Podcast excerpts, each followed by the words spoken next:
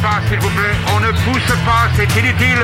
Le public n'est pas autorisé à assister aux épreuves éliminatoires. Moi, je crois que je pourrais être un très bon ninja. À quoi vous jouez? L'heure est grave, c'est pas le moment de faire les guignols Mais on n'a rien d'autre à faire, on peut pas sortir On va leur faire notre attaque secrète L'attaque de la Tour Eiffel, ils vont rien comprendre Et il faudra aussi parler des dessins animés, notamment des dessins animés japonais qui sont exécrables, quoi, qui sont terribles. Oh, les bâtards Oh, this you crazy mother Bonjour à tous, bonjour et bienvenue dans la cinquième de couvre, l'émission de débat autour du manga. Aujourd'hui, et une fois de plus, nous allons disséquer, dépecer, charcuter et aimer le manga Dreamland et l'auteur Renaud Lemaire, puisqu'il est avec nous. Salut Renaud, bienvenue, comment ça va? Salut, ça va bien. En forme? Prêt à répondre à toutes nos questions?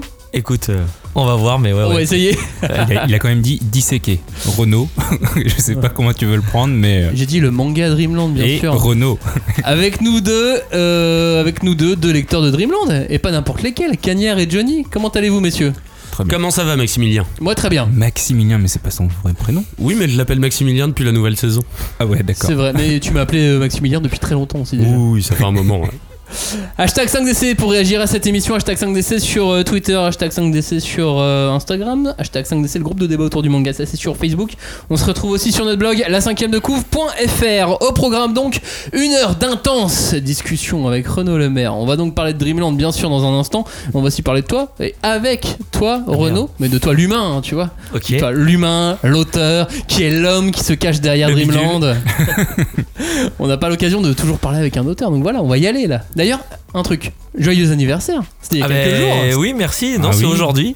C'est Ah aujourd'hui Non, je déconne. Non, non, Ah, c'est quelques ah, jours ah, octobre. Essaye pas de nous avoir. Ouais, ouais. C'est le 3 octobre. Si, c'est vrai, ouais. Johnny nous a regardé à ce sujet. Ouais. Je fais attention. On n'a pas de gâteau par contre. Désolé. Non, mais euh, tu, as tout bonbons. notre amour. Joyeux Eh ben, anniversaire encore. Euh, je commence par te proposer un résumé de Dreamland et tu me corriges quand ça va pas. Oula. Je tente un truc. Non, mais c'est très bien, c'est toi qui le fasses. Euh, Dreamland démarre donc dans la ville de Montpellier. On part à la rencontre d'un monde parallèle à notre réalité, c'est le monde des rêves.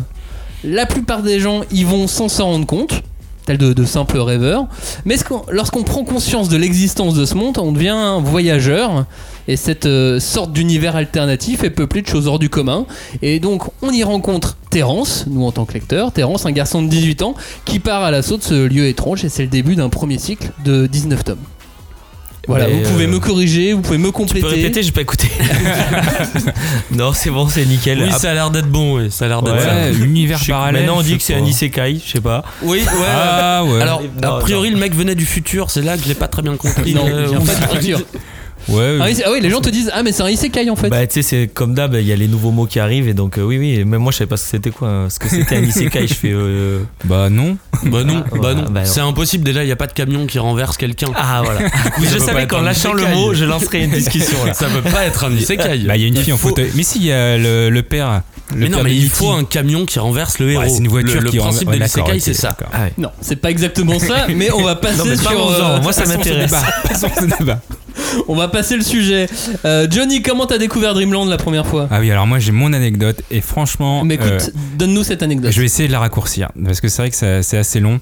Euh, moi j'ai découvert Dreamland vraiment au tout début quand t'as sorti le tome 1 et il était dans le tourniquet dans ma pauvre librairie à, à Cholet. Et euh, j'ai fait ah tiens c'est marrant feu bon je regarde. Feu. et j'ai fait ah c'est français. Et j'étais vraiment un petit con à l'époque hein. et j'ai fait bon bah c'est pas du manga. Salut. Au revoir euh, Dreamland. Et euh, après bon bah j'ai vécu ma vie je suis allé à Paris j'ai fait mes licences de japonais.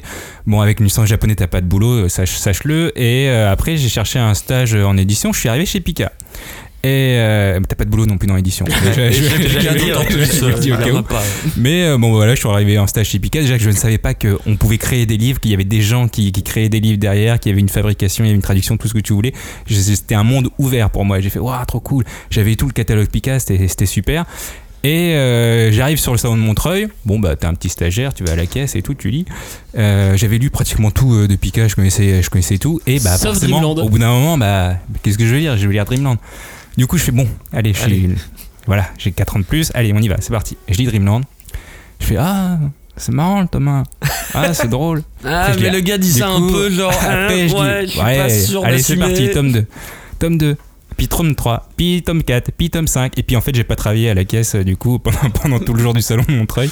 Et j'ai fait là, j'ai fait putain, c'est vrai que j'ai vraiment été un con à l'époque.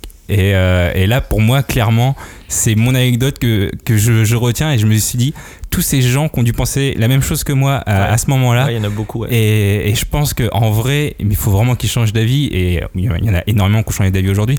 Mais s'il y en a encore qui sont récal- récalcitrants par rapport à ça, honnêtement, il faut, faut arrêter. Il n'y a plus de manga japonais, il n'y a plus de manga français. C'est un manga et euh, point barre. D'autant que comparé à il y a 15 ans, t'as redessiné les premiers tomes. Euh, Oui, en Et c'était en 2012. Et j'ai pas redessiné, je retravaillais les trames justement. Ouais. Je voulais pas trop redessiner. euh, euh, mais c'était il y a déjà 8 ans. Tu vois, là, le retaf. À mi-chemin, quoi, parce que ça a commencé ouais, il y a 15 ans. Ouais, ouais, c'est ça. Ah oui, je t'avais rencontré justement pour le tome 12 et c'est vrai que tu. Ah, c'était à, l'occasion de l'ex- l'export euh, l'export de, En en Allemagne. Exactement. Ouais, le, tome, le nouveau tome 1 est sorti en même temps que le 12, ouais, c'est ça. Ah, c'est fou quand même. Cagnard, comment t'as rencontré Dreamland? Euh, bah, je l'ai rencontré quand je travaillais en librairie, j'avais eu à peu près la même euh, réaction que de l'eau. Euh, Il y avait déjà trois tomes qui étaient sortis à l'époque et j'avais dit oh, oh, non rien à foutre, ça m'intéresse pas. La chance que j'avais à l'époque c'est que je pouvais euh, emprunter des tomes à la librairie, du coup j'ai emprunté les trois premiers tomes et je suis revenu direct les racheter en fait. Euh, par contre j'aimerais plus faire une dédicace parce que Renault on s'est déjà vu en fait. On s'est déjà vu il y a le mec, on pas dirait mal qu'il de va. Ouais, je suis désolé. Le mais- rideau, le rideau, le rideau.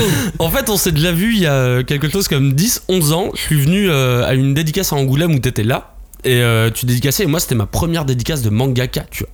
C'était la première fois que j'ai rencontré un mangaka, alors même s'il était français, ça restait une première expérience. Et euh, bah tu sais, j'étais un petit peu euh, tout fébrile, tu vois, euh, de, de rencontrer euh, un mangaka, d'autant plus un manga que j'adore. Et je t'ai fait dédicacer un tome que tu m'as pourri complètement. Ta, ta, ta, ta, ta peinturlurée dessus, ça a Ouais. débordé sur les autres pages. Et tu m'as foutu en l'air mon tome. Mais par contre, la rencontre était trop Ah, merde. cool. Et j'ai encore ma dédicace de cette époque-là. Et du coup, tu es le premier mangaka que j'ai eu en dédicace. Oh. Merci à toi. Alors qu'est-ce que ça te fait de pourrir les mangas des gens quand ils viennent te voir en dédicace C'est ben, le kiff. Enfin, non, c'est vrai qu'en fait, euh, j'ai vite pris le. Les gens, euh, tu vois, tu viens en dédicace, tu vois, à côté les auteurs. Surtout que moi, au début, je, faisais beaucoup de salons et j'étais le seul à faire du manga. Donc, tu avais beaucoup d'auteurs franco-belges qui font des belles dédicaces, qui sortent leur aquarelle et tout. Et moi, je, je me suis pas senti à l'aise à faire un beau dessin. C'était plus, en fait, je, je me rends compte que je parlais plus, je passais plus de temps à parler avec les gens qu'à faire le dessin. Et en fait, c'est ça, en fait. Tu viens euh, faire une dédicace euh, pour Dreamland pour passer 20 minutes avec moi, faire le con, et pas pour le dessin. Le dessin permet juste de, l'immortaliser un peu, mais les gens viennent pas pour un beau dessin. Et moi, ça m'arrange parce que, justement, pour contenter maintenant le, maximum de monde, je fais des dessins vraiment au pinceau, à l'arrache. Et donc, c'est vrai que non, non, j'assume le fait que euh, que ce soit pas des, des super belles dédicaces parce que par contre je, je mets un point d'honneur à finir euh, la queue, à finir tous les gens et même si ce qui est normal, des fois le libraire ou le festival ferme à 19h, et ben on finit les dédicaces dans un bar. Je dis toujours aux gens attendez-moi dehors, vous allez tous avoir votre dessin. Le mec qui a attendu 4 heures, il est autant voire plus méritant que le premier. Donc je suis parti dans ce délire. Voilà. J'ai des souvenirs de, de toi à Japan Expo, enfin de toi, de la file d'attente, Mhm. de ta file d'attente à Japan Expo. À 19h, le salon qui ferme, les vigiles qui essayent de vider C'est les vrai. gens. Toi qui fais non, Ah non, mais c'est devenu, euh, c'est devenu un truc récurrent. Chaque année à, Ja- à Japan Expo, ils envoient, tu sais, il y a. Il y a les- par les gilets, tu vois la, tu vois la hiérarchie des, des mecs de Japan. Au début, ils envoient les petites nénettes aux gilets rouges. elles viennent pour essayer de réguler le truc, mais en fait, elles sont fans, donc elles restent. Après, t'as un mec, un mec au gilet vert qui vient que euh, bon, il faudrait. Fait oui, oui, on finit. Puis lui, en fait, il reste parce qu'il voit que c'est rigolo. T'as le mec au gilet bleu, puis le dernier, euh, c'est le gilet noir qui fait. euh, C'est le mec en costard, euh, euh, et je sais, je sais qu'ils ont un, un brief, euh, un débrief avant en disant bon ben le stand Pika va falloir aller mettre un, un petit stop. Ouais. Mais franchement ils jouent le jeu parce qu'on gratte toujours deux heures. Bah. des fois ça ferme à 18h30, à 20h on est encore à.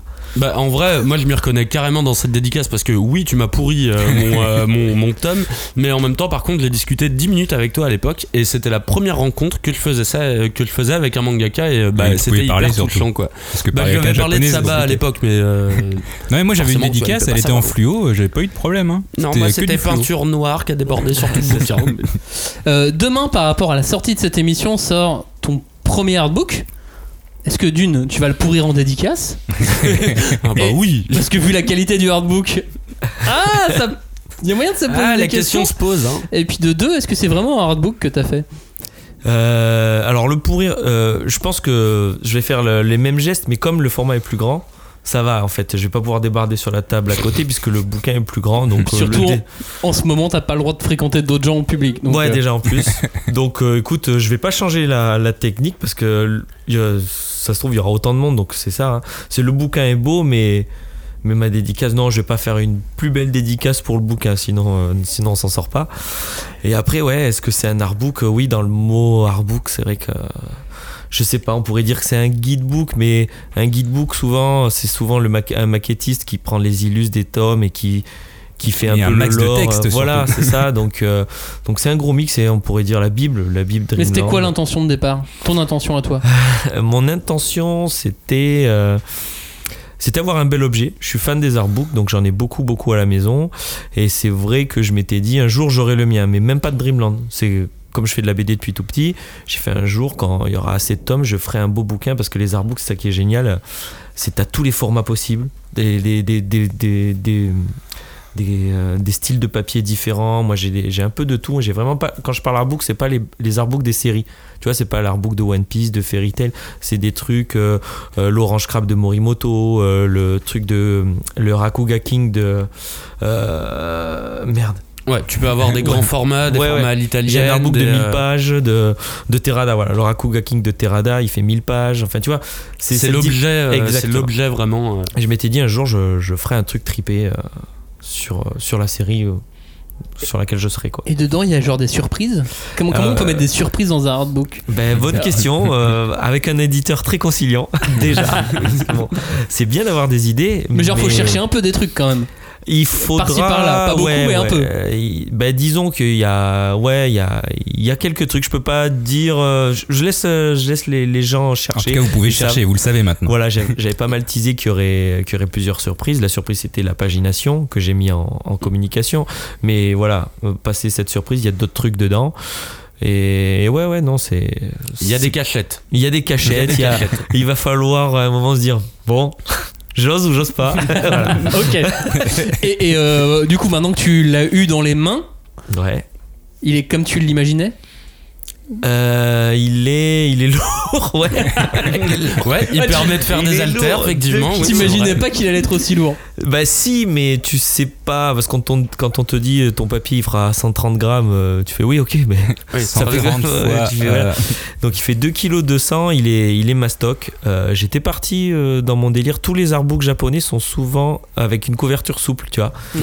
Et c'est vrai que non, j'avais envie du bel objet, je suis parti sur le C'est bien sur le rigide, hein, ouais. Voilà, c'était vraiment, alors que non, l'idée première, tu vois, je voyais mon artbook souple, vraiment pour faire comme les Japs, et puis euh, au fil du temps, j'ai évolué. Et là, de l'avoir vu en cartonné, en fait, je- de l'avoir vu, j'ai fait bah, tous les choix que j'ai fait, je, bah, je me dis, t'as t'as fait les bons.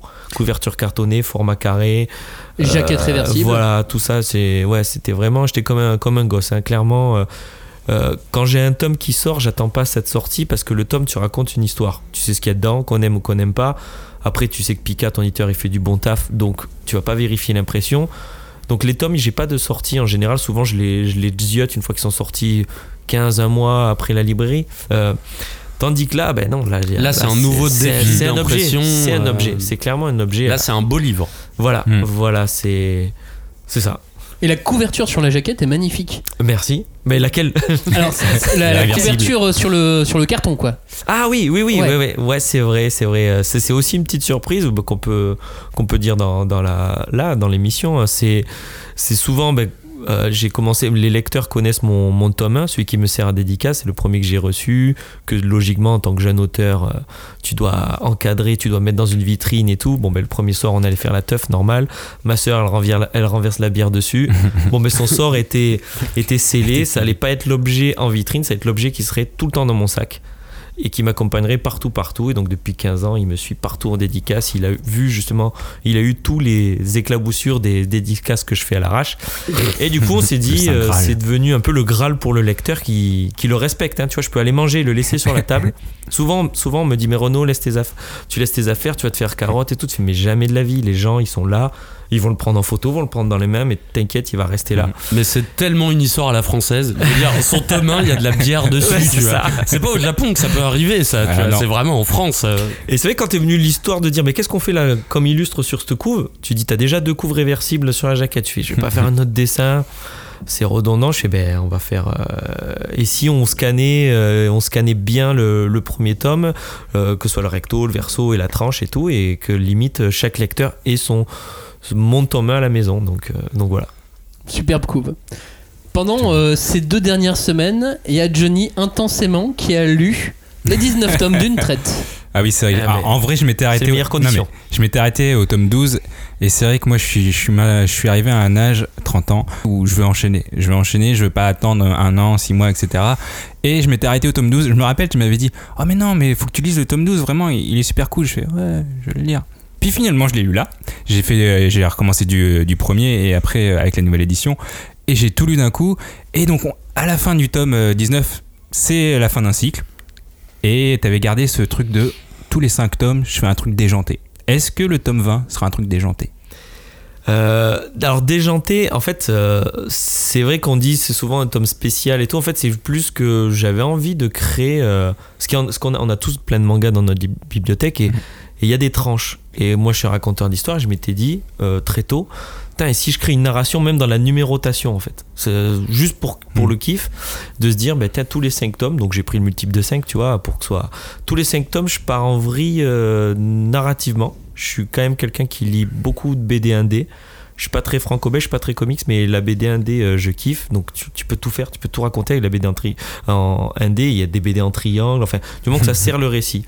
Et comme je suis aussi lecteur de ça, je m'étais dit, euh, euh, j'ai envie de raconter les choses différemment euh, que, que, que dans la narration manga. Je vais c'est quoi T'as du tome, c'est du manga, tu pars sur une longue série. Mais tous les cinq tomes, le propos, tu vas essayer de le proposer au lecteur différemment. Parce que ce qu'il y a dedans est prévu dans l'histoire, mais c'est que j'essaie justement de pouvoir partir en vrille et que du coup le lecteur le sache. Et ben ils m'en tiennent pas rigueur. Quand tu, tu lis le 10, Bah, tu on dis, surtout, on il- l'attend. Le 10, au début, quand il est sorti, il a beaucoup, il a autant déçu que aimé parce que les gens l'attendaient depuis un an. Ouais, mais, ouais, mais tome-là. t'avais prévenu avant dans le Voilà. courrier des lecteurs. T'avais dit, je vais essayer ça. de euh, Mais en fait, garder quand- ce petit trip. C'est ça. Mais quand tu le lis, une fois qu'il y a les 15 sortis, tu dis le 10, il est juste génial. Mais Ouais. quand. Oui, tu sais quand c'est le nouveau 11, tome que voilà, t'attends, euh, voilà, il n'y a pas tes héros. Bah, souvent, il n'y a c'est- pas les Lucky Stars, effectivement. Alors, ça, c'est vraiment euh, par rapport à, à mon histoire, parce que non, voilà, les, les, les tomes, les multiples de 5 sont pas tout le temps sans les Lucky Stars. Clairement, le 20, euh, Mm. il y aura les Lucky Stars. Donc, c'est vrai que j'ai réfléchi à une forme un peu, euh, un peu particulière. Bon, là, le 20, le 20, normalement, aurait dû être le 21. Parce que j'ai tout décalé, le 19 Ouais. s'est renchaîné, euh, voilà. Donc, euh, donc là, j'ai essayé de, vous- de faire une structure un peu particulière. Là, c'est plus éditorialement, où j'ai demandé des trucs à Pika pour un manga. Ils m'ont dit OK, donc vous verrez. Donc, il est spécial dans la, dans la forme, pas dans le fond. Moins, moins qu'un 15 ou un 10, par exemple. Ok. C'est plus le, le 22. Ah, Non, alors, voilà. donc ça se Alors, décale. attends, ça se décale encore. Parce qu'alors là on est, ça se décale encore. Ça on en décale. reparlera sur, euh, sur un moment quand tu arrives à 200 chapitres tu fais plus l'histoire. C'est les persos et donc du coup bon, enfin voilà. Mais le, 21 le 22 je peux vous dire on se donne rendez-vous. Il est trop chelou et il a été déjà négocié avec Pika il y a, il y a un an parce que ça devait être le 20 et le 22 vous avez ah ouais c'est trop bizarre Mais le 21 est normal. le 21 non Ouais, entre guillemets. Non, c'est juste On voilà, a pour 20-21 savoir. pour se remettre dans le ouais bain. mais cherche pas c'est On a parlé du hardbook, on a parlé de ce tome 19 et de la fin du cycle, on a parlé donc du premier tome. Quand tu, tu regardes un peu de loin tout ça, est-ce que tu es là où tu imaginais aller? Euh, non, pas du tout. Euh, ce que je dis souvent, c'est j'ai écrit le premier chapitre et le dernier, comme ça tu sais où tu vas, j'ai la fin de mon histoire. Il n'y aura pas de surenchère euh, avec un pseudo succès ou quoi. C'est ma façon d'écrire depuis tout petit. Tu crées un personnage, tu lui donnes sa vie, tu crées tes rangs. C'est ben, à un moment pour te détacher de ce perso, pour dire il fera sa vie, il faut que tu lui écrives sa fin. C'est comme ça que moi, je crée mes persos. J'ai besoin de savoir où je dois les amener. Mais en même temps, t'écris pas toute la série, donc tu te laisses beaucoup, beaucoup, beaucoup de part d'impro parce que t'as tes arcs. Moi, j'ai mes grosses parties, ce que je disais. Là, j'arrive à la fin de la première partie. Je dis pas combien il y a de parties, mais le nombre de parties ne change pas. Les tomes vont, risquent de changer, euh, le nombre de tomes, mais le nombre de parties, il est calé. Après, ce qu'il y a dans les parties est un peu écrit, les arcs, les gros arcs. Mais c'est extensible, réductible Ben en fait c'est ça, c'est que là tu vois je suis arrivé à la fin de ma première partie, la Celesta Fest, il se passe un milliard de trucs et à un moment t'es plus maître de tes personnages. Je trouve quand tu arrives à bien les écrire, enfin pas bien les écrire, parce que ça voudrait dire que genre j'écris bien, mais quand ils arrivent à vivre sans toi, et ben il suffit que je mette Savane et Saba accoudés sur un bar et en fait ils me racontent l'histoire. J'écris j'écris rien en fait. Ouais. Et, Et du coup, je suis arrivé à la fin de cette, euh, de cette première partie où il fallait faire le bilan. Bon, qu'est-ce qui s'est passé dans la Celesta Fest où il y a eu un milliard de trucs, quoi. Il y a eu un milliard de persos. Ah ouais. Et en fait, la deuxième partie, là, que, qui commence avec le vin, j'avais écrit deux gros arcs très importants. En fait, comme se finit la Siesta Fest, il y a trois arcs qui se sont rajoutés dans les deux que j'ai jamais écrit, que mes trois arcs Donc on est, majeurs. à, on est à 5 arcs. On, là, est à- euh. on va être à 5 arcs dans la seconde partie. C'est pour ça que je dis waouh. Mais en fait, et toi, quand t'es créateur, c'est trop grisant parce que là, ce que j'ai écrit, c'est que c'est les persos qui me racontent l'histoire et en fait, c'est trop ouf. Parce que par exemple, euh, le tome 17, la mort de Midas, c'est une impro en fait. Il devait jamais mourir, le mec. Bah Et non, c'est il était trop Ah ouais fort. Non, c'est ça en Bah, fait. Il était niveau 6, il pouvait pas mourir le et gars. c'est pour ça. Et en fait, comme je l'avais jamais écrit, tu vois, je te dis, j'ai écrit la fin de Dreamland, mais j'ai pas créé la mort de ce mec, de cette créature. Et en fait, le fait qu'il soit mort, et bien là, comme on est avec le bilan, on arrive après, c'est ça fait, ça, ça, ça engendre beaucoup de choses. Et des choses super intéressantes. En Ah fait, bah, il est putain, plus on important sent- mort. On mais- sent pas du tout le côté improvisation Non, sur la mort de. Midas parce que justement on a l'impression que t'as toute une dramaturgie qui arrive dans le récit Mais- qui mène à la mort de à la mort de Midas comme si c'était prévu en fait depuis euh, Mm. depuis pas mal de temps. Du coup Mais tu me déçois là. Mais non, mais, mais en fait, t'as improvisé ça. tu- non, c'est exactement ce que je te. Ben, c'est, c'est parfait. C'est, c'est quand je te dis quand. Euh, quand les persos ils font l'histoire, tout, tout dégoule. Par exemple, Toro Picana, c'est une grosse impro, je l'avais jamais créé. Putain mais on l'attend Bah voilà, on l'attend depuis longtemps. Mais il y a Diego maintenant. Mais du coup, euh, donc tes personnages peuvent totalement t'échapper. il m'échappe en fait. C'est qu'il faut avoir la maîtrise de son univers et, et pour éviter de partir en couille. En fait, en même temps, j'en sais rien, peut-être dans 5 ans, je pars en couille. Euh, donc je sais pas où on en est. Là, pour l'instant, les lecteurs me disent que c'est bien géré, comme on vient de parler pour le tome 17, pour Midas. euh. Mais oui, là, ça y est, je suis. euh, je souhaite à tous les poteaux auteurs, je suis à 200 chapitres avec les mêmes persos. Tu fais plus rien en fait. C'est que du kiff. C'est, c'est une escroquerie le truc. les fais kiffer. euh, bah, justement, au niveau des personnages, euh, moi là, en lisant le, le- le tome 19, j'ai vraiment l'impression que, euh, en tout cas, au niveau des quatre, euh, des, des quatre persos principaux, j'ai l'impression que chacun, ils ont, ils ont atteint une espèce de, de- de- de maturité narrative, une, une espèce d'étape. une étape qu'on peut avoir dans le shonen ou dans n'importe quel récit qui fait que moi j'ai l'impression qu'ils sont passés à l'âge adulte un peu et euh, d'ailleurs, je félicite pour un des arcs, un des passages dans, dans, les, dans, les, dans les derniers tomes où on les voit tous avoir des espèces de réalités alternatives, où on voit Savane qui finit seul. Et euh, enfin, je trouvais que c'était déjà génial et hyper risqué de faire ça. Mais du coup, là, moi, en tant que lecteur euh, gros, gros fanboy, je me demande. Qu'est-ce qu'on fait maintenant avec, euh, avec des personnages qui ont, j'ai l'impression, atteint leur euh, maturité adulte, alors que c'est censé être des ados. C'est des, euh, c'est des ados dans le récit. Comment est-ce qu'on peut encore les faire évoluer d'un point de vue psychologique maintenant qu'ils ont déjà atteint leur maturité? Bah en fait, bah, bah là, tout ça, ce que tu dis, c'était une impro aussi. hein, le- Ah bah la locomotive euh, Un pro total. En Mais fait, en je fait- fais de l'improvisation. Je ne suis pas. mon mec, euh, à la base, c'est un tableau Excel. C'est- C'est ça va vrai vraiment ça- au hasard. là, vous prenez des scènes à chaque fois. Mais, Non, mais c'est trop bien. ben oui, mais en fait, euh, ils ont pris de la maturité, mais en fait, quand tu regardes la Celesta Fest, ils ont été très spectateurs. En Oui, fait. oui, oui, complètement. c'est la première fois que tu as un gros arc sur 10 tomes où tu as les héros, ils sont pas acteurs. Et donc c'était normal, à force de regarder ce qui se passe, les enjeux, ben, au bout d'un moment, tu as des décisions à prendre. Ben, soit tu as la maturité de, de voir ce qui s'est passé et de prendre tes décisions selon, soit non, mais après il faut les assumer. Donc en fait, c'était logique qu'ils arrivent à cette pseudo-maturité, mais c'est une, pseudo, c'est une maturité du moment. En fait, moi j'écris les persos comme si c'était nous en fait, c'est normal, tu vois. D'accord.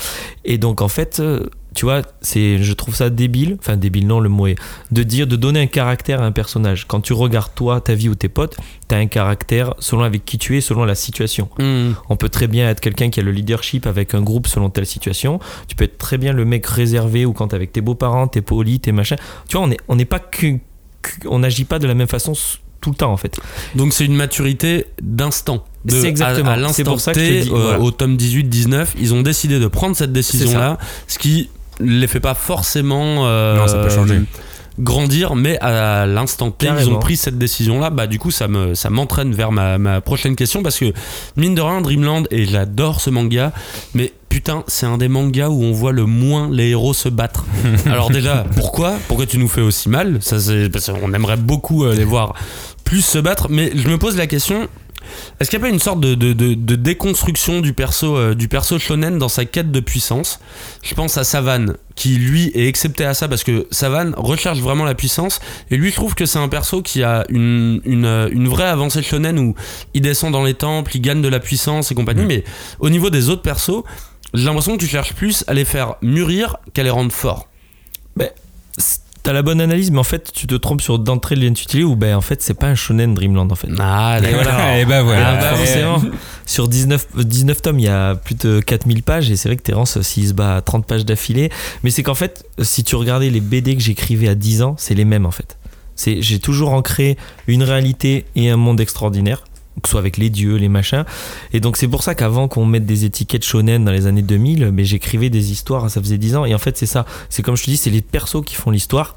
Qu'après, évidemment, il y a le, le, l'initié, le, le, le rite initiatique du héros Mhm. qui, qui évolue. Ben, ça, c'est- propre à tous les récits qui vont mettre un personnage un peu candide, tu vois. Mais non, je réfléchis pas au fight. Je me dis, Terence, c'est pas le mec qui sera te lever la jambe euh, au-dessus de la tête. Il va se faire, euh, il va se faire un claquage, tu vois. Donc, euh, j'essaie de réfléchir en Sauf mode dans les derniers tomes, a priori. Oui, voilà. plus Bon, dans les rêves, ça va, tu vois. Non, mais après, en vrai, ils sont forts malgré eux. Oui, oui, c'est ça qui est, génial. C'est ça le truc. Et C'est- effectivement, c'est pour peut- ça que je parlais de déconstruction. Ouais. de- on n'est pas dans juste un truc où les, euh, les, les, les héros passent des étapes à travers. Après, je suis pas d'accord. Ils se battent pas mal. C'est juste des quiches. Et, et en vrai, on- ça dure que deux cases, mais ils se battent beaucoup finalement. Dès qu'il qu'il y en a un qui arrive, ça va, il est en retard, il se bat. Ben, ouais, narrativement, c'est plus intéressant pour un auteur de, de mettre un, un perso qui galère comme un sabbat dans la galère plutôt que Ah après trouver le, le pouvoir de l'amitié et l'en faire sortir avec un coup de poing. Donc moi je me dis merde, mets lui qui sait pas se, qui sait pas se battre dans ce de galère, ben, il faut que tu réfléchisses à, à trouver comment il va s'en sortir. Ouais, c'est un des trucs que je préfère moi dans, dans, dans, dans ce manga au final. hein. c'est parce que tu, ne- tu ne sens pas venir les, les accès de puissance. Là où tu pourrais dire ah bah là ça va être la puissance de l'amitié forcément vu qu'il faut une bonne finition. Et maintenant, ils s'engueulent. Bah, en fait, c'est souvent une galère qui, euh, qui, qui tombe et, euh, et je trouve que c'est assez génial euh, de Parce ce que justement, c'est pas un shonen, donc du coup. Ah oui. C'est ça. En tout cas, sur cette histoire de Dreamland, tu l'as toujours dit, ça serait euh, au-dessus de 10 tomes et en dessous de 60. Bon, aux 10 tomes, c'est bon, on les a passés. Après, je sais que tu vas pas répondre à cette question. Mais est-ce que tu penses dépasser les 60 maintenant? Ah bah ouais, non, c'est évidemment que je vais pas te répondre. Franchement, mais même déjà, regarde, essaie de retranscrire ta question dans. Tu t'adresses pas à un japonais. Oui. Tu Ah oui, t'adresses non, mais- pas à un mec qui a des assistants.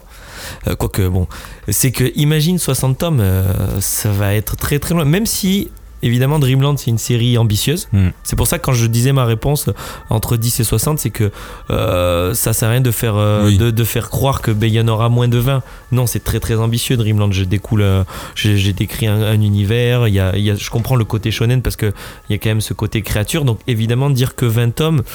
Mais après partir dans les 40, 50, 60, euh, j'entends que l'univers, Hmm. si tu le compares à toutes les shonen que tu lis, ben oui.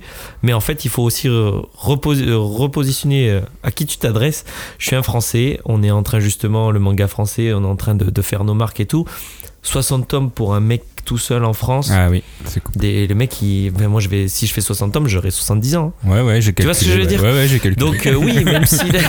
ah bah oui, j'ai vu Papy Savane, en fait, je pensais que c'était toi qui dessinais. hein. C'est pour ça que... Mais Mais il est trop cool, Papy Savane. non, il non, est il est trop cool. bien. Après, moi, ma théorie, c'est Même quand aura. il est triste, il est cool. Tu vois. Même dans sa vision triste. Bah, en déjà, vrai, rien il que quand est il marche, cool, en fait, quand il marche, tu, tu, Ouais. tu le fais parler comme, comme grave. Géniale, en fait. Et tu sens le poids, tu vois, de ce qu'il a vécu et tout. euh. Ma théorie, c'est qu'il y aura quatre parties parce qu'il y a quatre cloches. Bon, je te laisse pas répondre, Ah. mais euh, voilà. Bon, je te laisse ma théorie. Vas-y, Kanya. Ça serait Euh, basique. Moi, il y a, il y a- il y a un des éléments euh, que j'ai préféré dans les, dans les derniers tomes, c'est euh, la, dit- la dissonance qui commence à apparaître euh, dans la réalité. Je pense à Terence qui se brûle en sortant une pizza du four euh, et compagnie. Et ça, moi, c'est vraiment un des éléments qui me qui m'intéresse le plus. Est-ce que euh, on, on peut s'attendre à, à un Swift, euh, à un Shift, un Swift Switch Là, je l'ai pas là. Mais, euh, C'est Switch, je crois, le mot que tu pour, cherches. euh, pour, la, pour, la, pour la suite, à savoir euh, des, des, des aventures qui vont se passer peut-être un petit peu plus dans la réalité, ou en tout cas Dreamland va commencer à avoir un peu plus d'importance dans la, dans la réalité de Terence euh, et compagnie.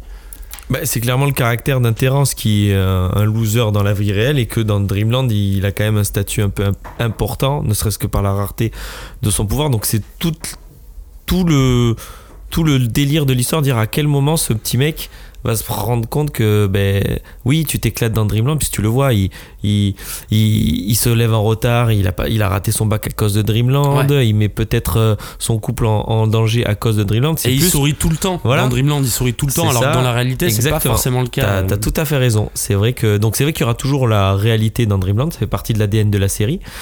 Euh, maintenant, ouais, c'est un peu ça. C'est clairement le, le fil conducteur. C'est jusqu'à quel point euh, le mec va perdre pied. Et est-ce qu'il va le perdre ou pas le Ouais, voilà. Là, je suis pressé, là. Voilà. Là, je suis pressé. Mais t'es pressé aussi de voir jusqu'à quel point il peut être stupide. Ouais, parce que c'est sûrement l'une des premières choses qui m'a fait adhérer euh, à. Il est naïf. Il est naïf. C'est le. alors, c'est alors je le dis avec mes mots. Hein. Non, mais vas-y. Mais euh, je- j'adore les personnages stupides dans le manga et vraiment stupides à l'extrême. Je pense à One Piece euh, avec euh, Luffy, euh, Zoro et compagnie. Je pense à Beelzebub où ils sont tous plus bêtes les uns que les autres. Je pense à Ranma 1,5 où c'est la même.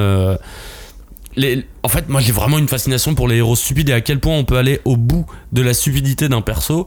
Pour toi, c'est qui le voyageur numéro 1 de la stupidité de Dreamland?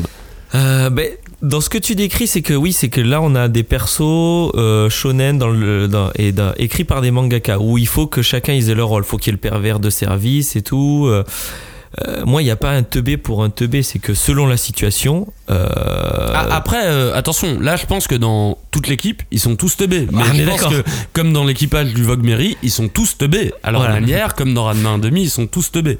C'est juste lequel pour toi est le plus. euh, le, Si le plus stupide si je devais en dire un, c'est Saba, mais parce que c'est le plus humain. Ouais, Ouais. j'aurais dit aussi. En fait, il nous re- c'est celui qui ressemble à. Il est peureux, il va ouvrir sa bouche, il va dire ouais, ouais, mais en fait, il va se rendre compte que. Ah ben non, il va se cacher derrière le pote. C'est celui qui, est le- qui a le plus de défauts, mais qui est le plus humain finalement. Bah, c'est le plus humain aussi parce qu'il a pas de pouvoir. Donc Voilà. en tant que tel, et puis son pinceau, il y fait pas vraiment attention. Il s'en sert, mais vraiment, euh, ah oui, c'est vrai, j'ai un pinceau. Hop, et il le met, mais, mais en vrai, il a pas de pouvoir et c'est un humain dans le des gens qui ont des super pouvoirs.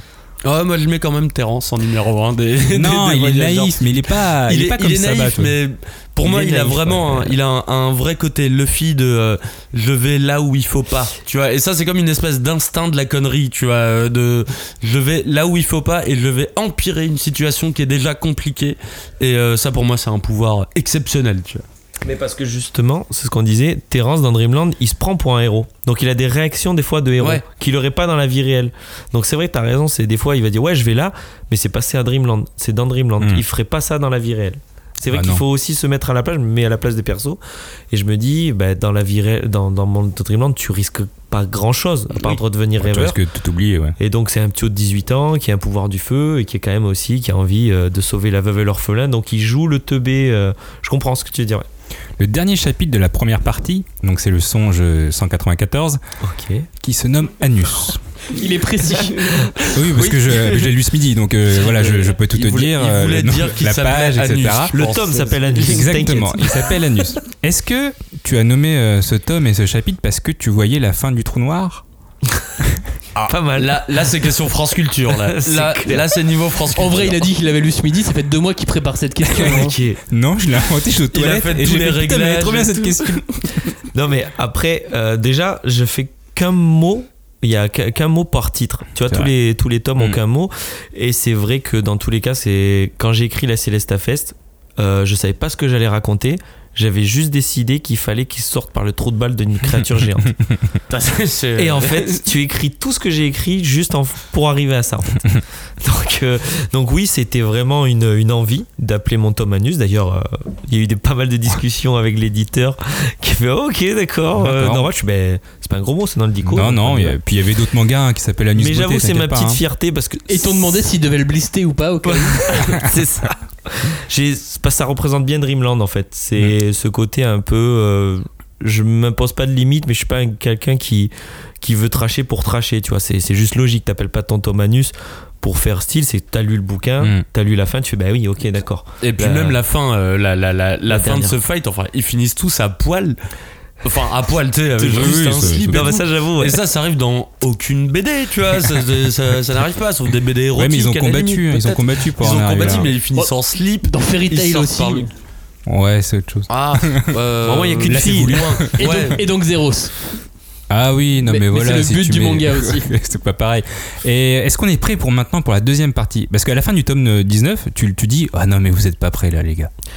Ben, en fait, c'est parce que euh, la première partie était écrite et je savais que c'était la plus dure, la plus bancale euh, narrativement à faire accepter à justement des lecteurs euh, lambda de manga. Et honnêtement, j'aurais été un japonais dans la structure japonaise, il n'y a aucun tinto, aucun éditeur qui va te dire non non le deuxième arc euh, donc le deuxième arc il arrive au tome 9 on voit pas les héros t'as jamais vu ça dans aucun shonen. Mhm. donc en fait éditorialement c'était le truc le plus risqué et je m'attendais à perdre des lecteurs. Et comme j'en ai pas perdu et qu'au contraire c'est pour ça que j'ai dit c'est la partie la plus bancale et elle a fonctionné en fait. Donc je me dis ben pour la 2 vous êtes pas prêts pas prêts parce que ça va être encore plus ouf les actes les persos seront moins spectateurs ça y est comme on a dit Oui, oui, oui. ils vont On être acteurs euh, donc on va rentrer dans un truc un peu plus lourd un peu plus euh, ben voilà il y a Un 19 peu plus tomes. dramatique.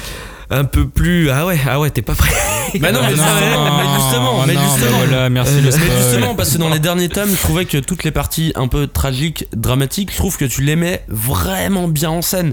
Et autant il y a beaucoup de fights, il y a beaucoup de bagarres, et moi j'adore la bagarre, hein, il y a pas de souci. oui, mais sûr. par contre, les, euh, je trouve que c'est à ça qu'on reconnaît un bon shonen. Désolé d'appeler ça un shonen, mais un, un bon shonen, je pense qu'on le reconnaît surtout à ses séquences dramatiques. Hmm. Et là, je trouve que euh, dans les derniers tomes, il y a eu masse de séquences dramatiques qui m'ont mis la larme à l'œil et où vraiment j'étais à fond avec les persos. Alors du coup, s'il me dit que ça va être encore plus dramatique, Ouais. bah c'est bon, je suis Ouais, pas prêt.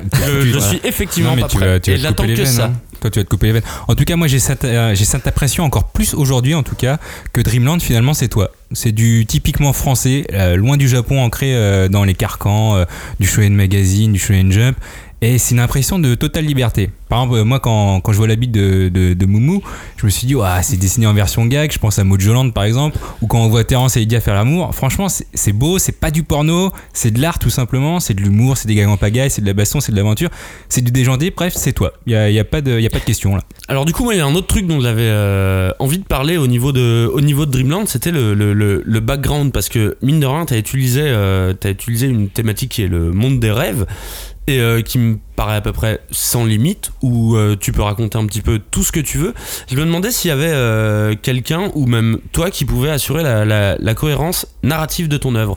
Je pense à, l'auteur de Game of Thrones, il a un gars euh, on va dire, euh, c'est son gars sûr, tu vois, qui euh, peut sûr. lui dire genre, bah ça, ça peut arriver à tel moment et qui tient une vraie chronologie, tu vois, de l'œuvre de Game of Thrones et qui lui dit, bah ça, oui, c'est possible de le dire maintenant, ça, non, ce perso, il est pas censé être là.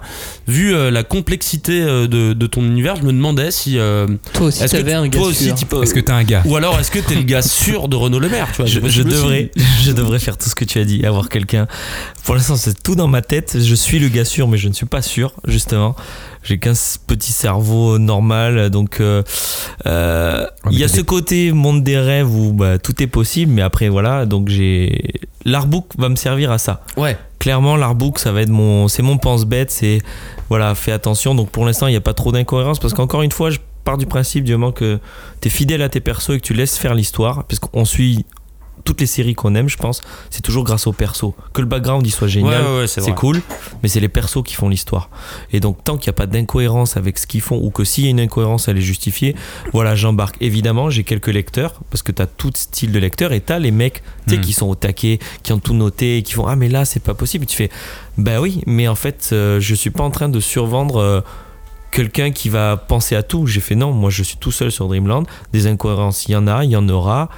Tant qu'elle te gâche pas la lecture, Hmm. et c'est ce que pour l'instant on me dit pas, et ben je fais mon taf. Mais évidemment que euh, ouais, on est, on est dans la BD, on n'est pas dans un truc cross-média en mode jeu vidéo machin où il y aurait plein de gens euh, de l'animé ou quoi, où il y aurait Oui, plein de gens qui diraient voilà, qui feraient ben moi je taffe le lore, moi je taffe la faune machin. Là moi je suis tout seul, je suis en mode roue libre, donc il y aura plein de trucs. Tant que ça, tant que ça te sort pas de la lecture, c'est bon. Après, il y avait le scénariste de High Shield 21. euh, il y a un moment, il avait, il avait mis vraiment beaucoup de personnages et il avait remercié euh, les fans parce qu'ils avaient fait un blog où il détaillait tout.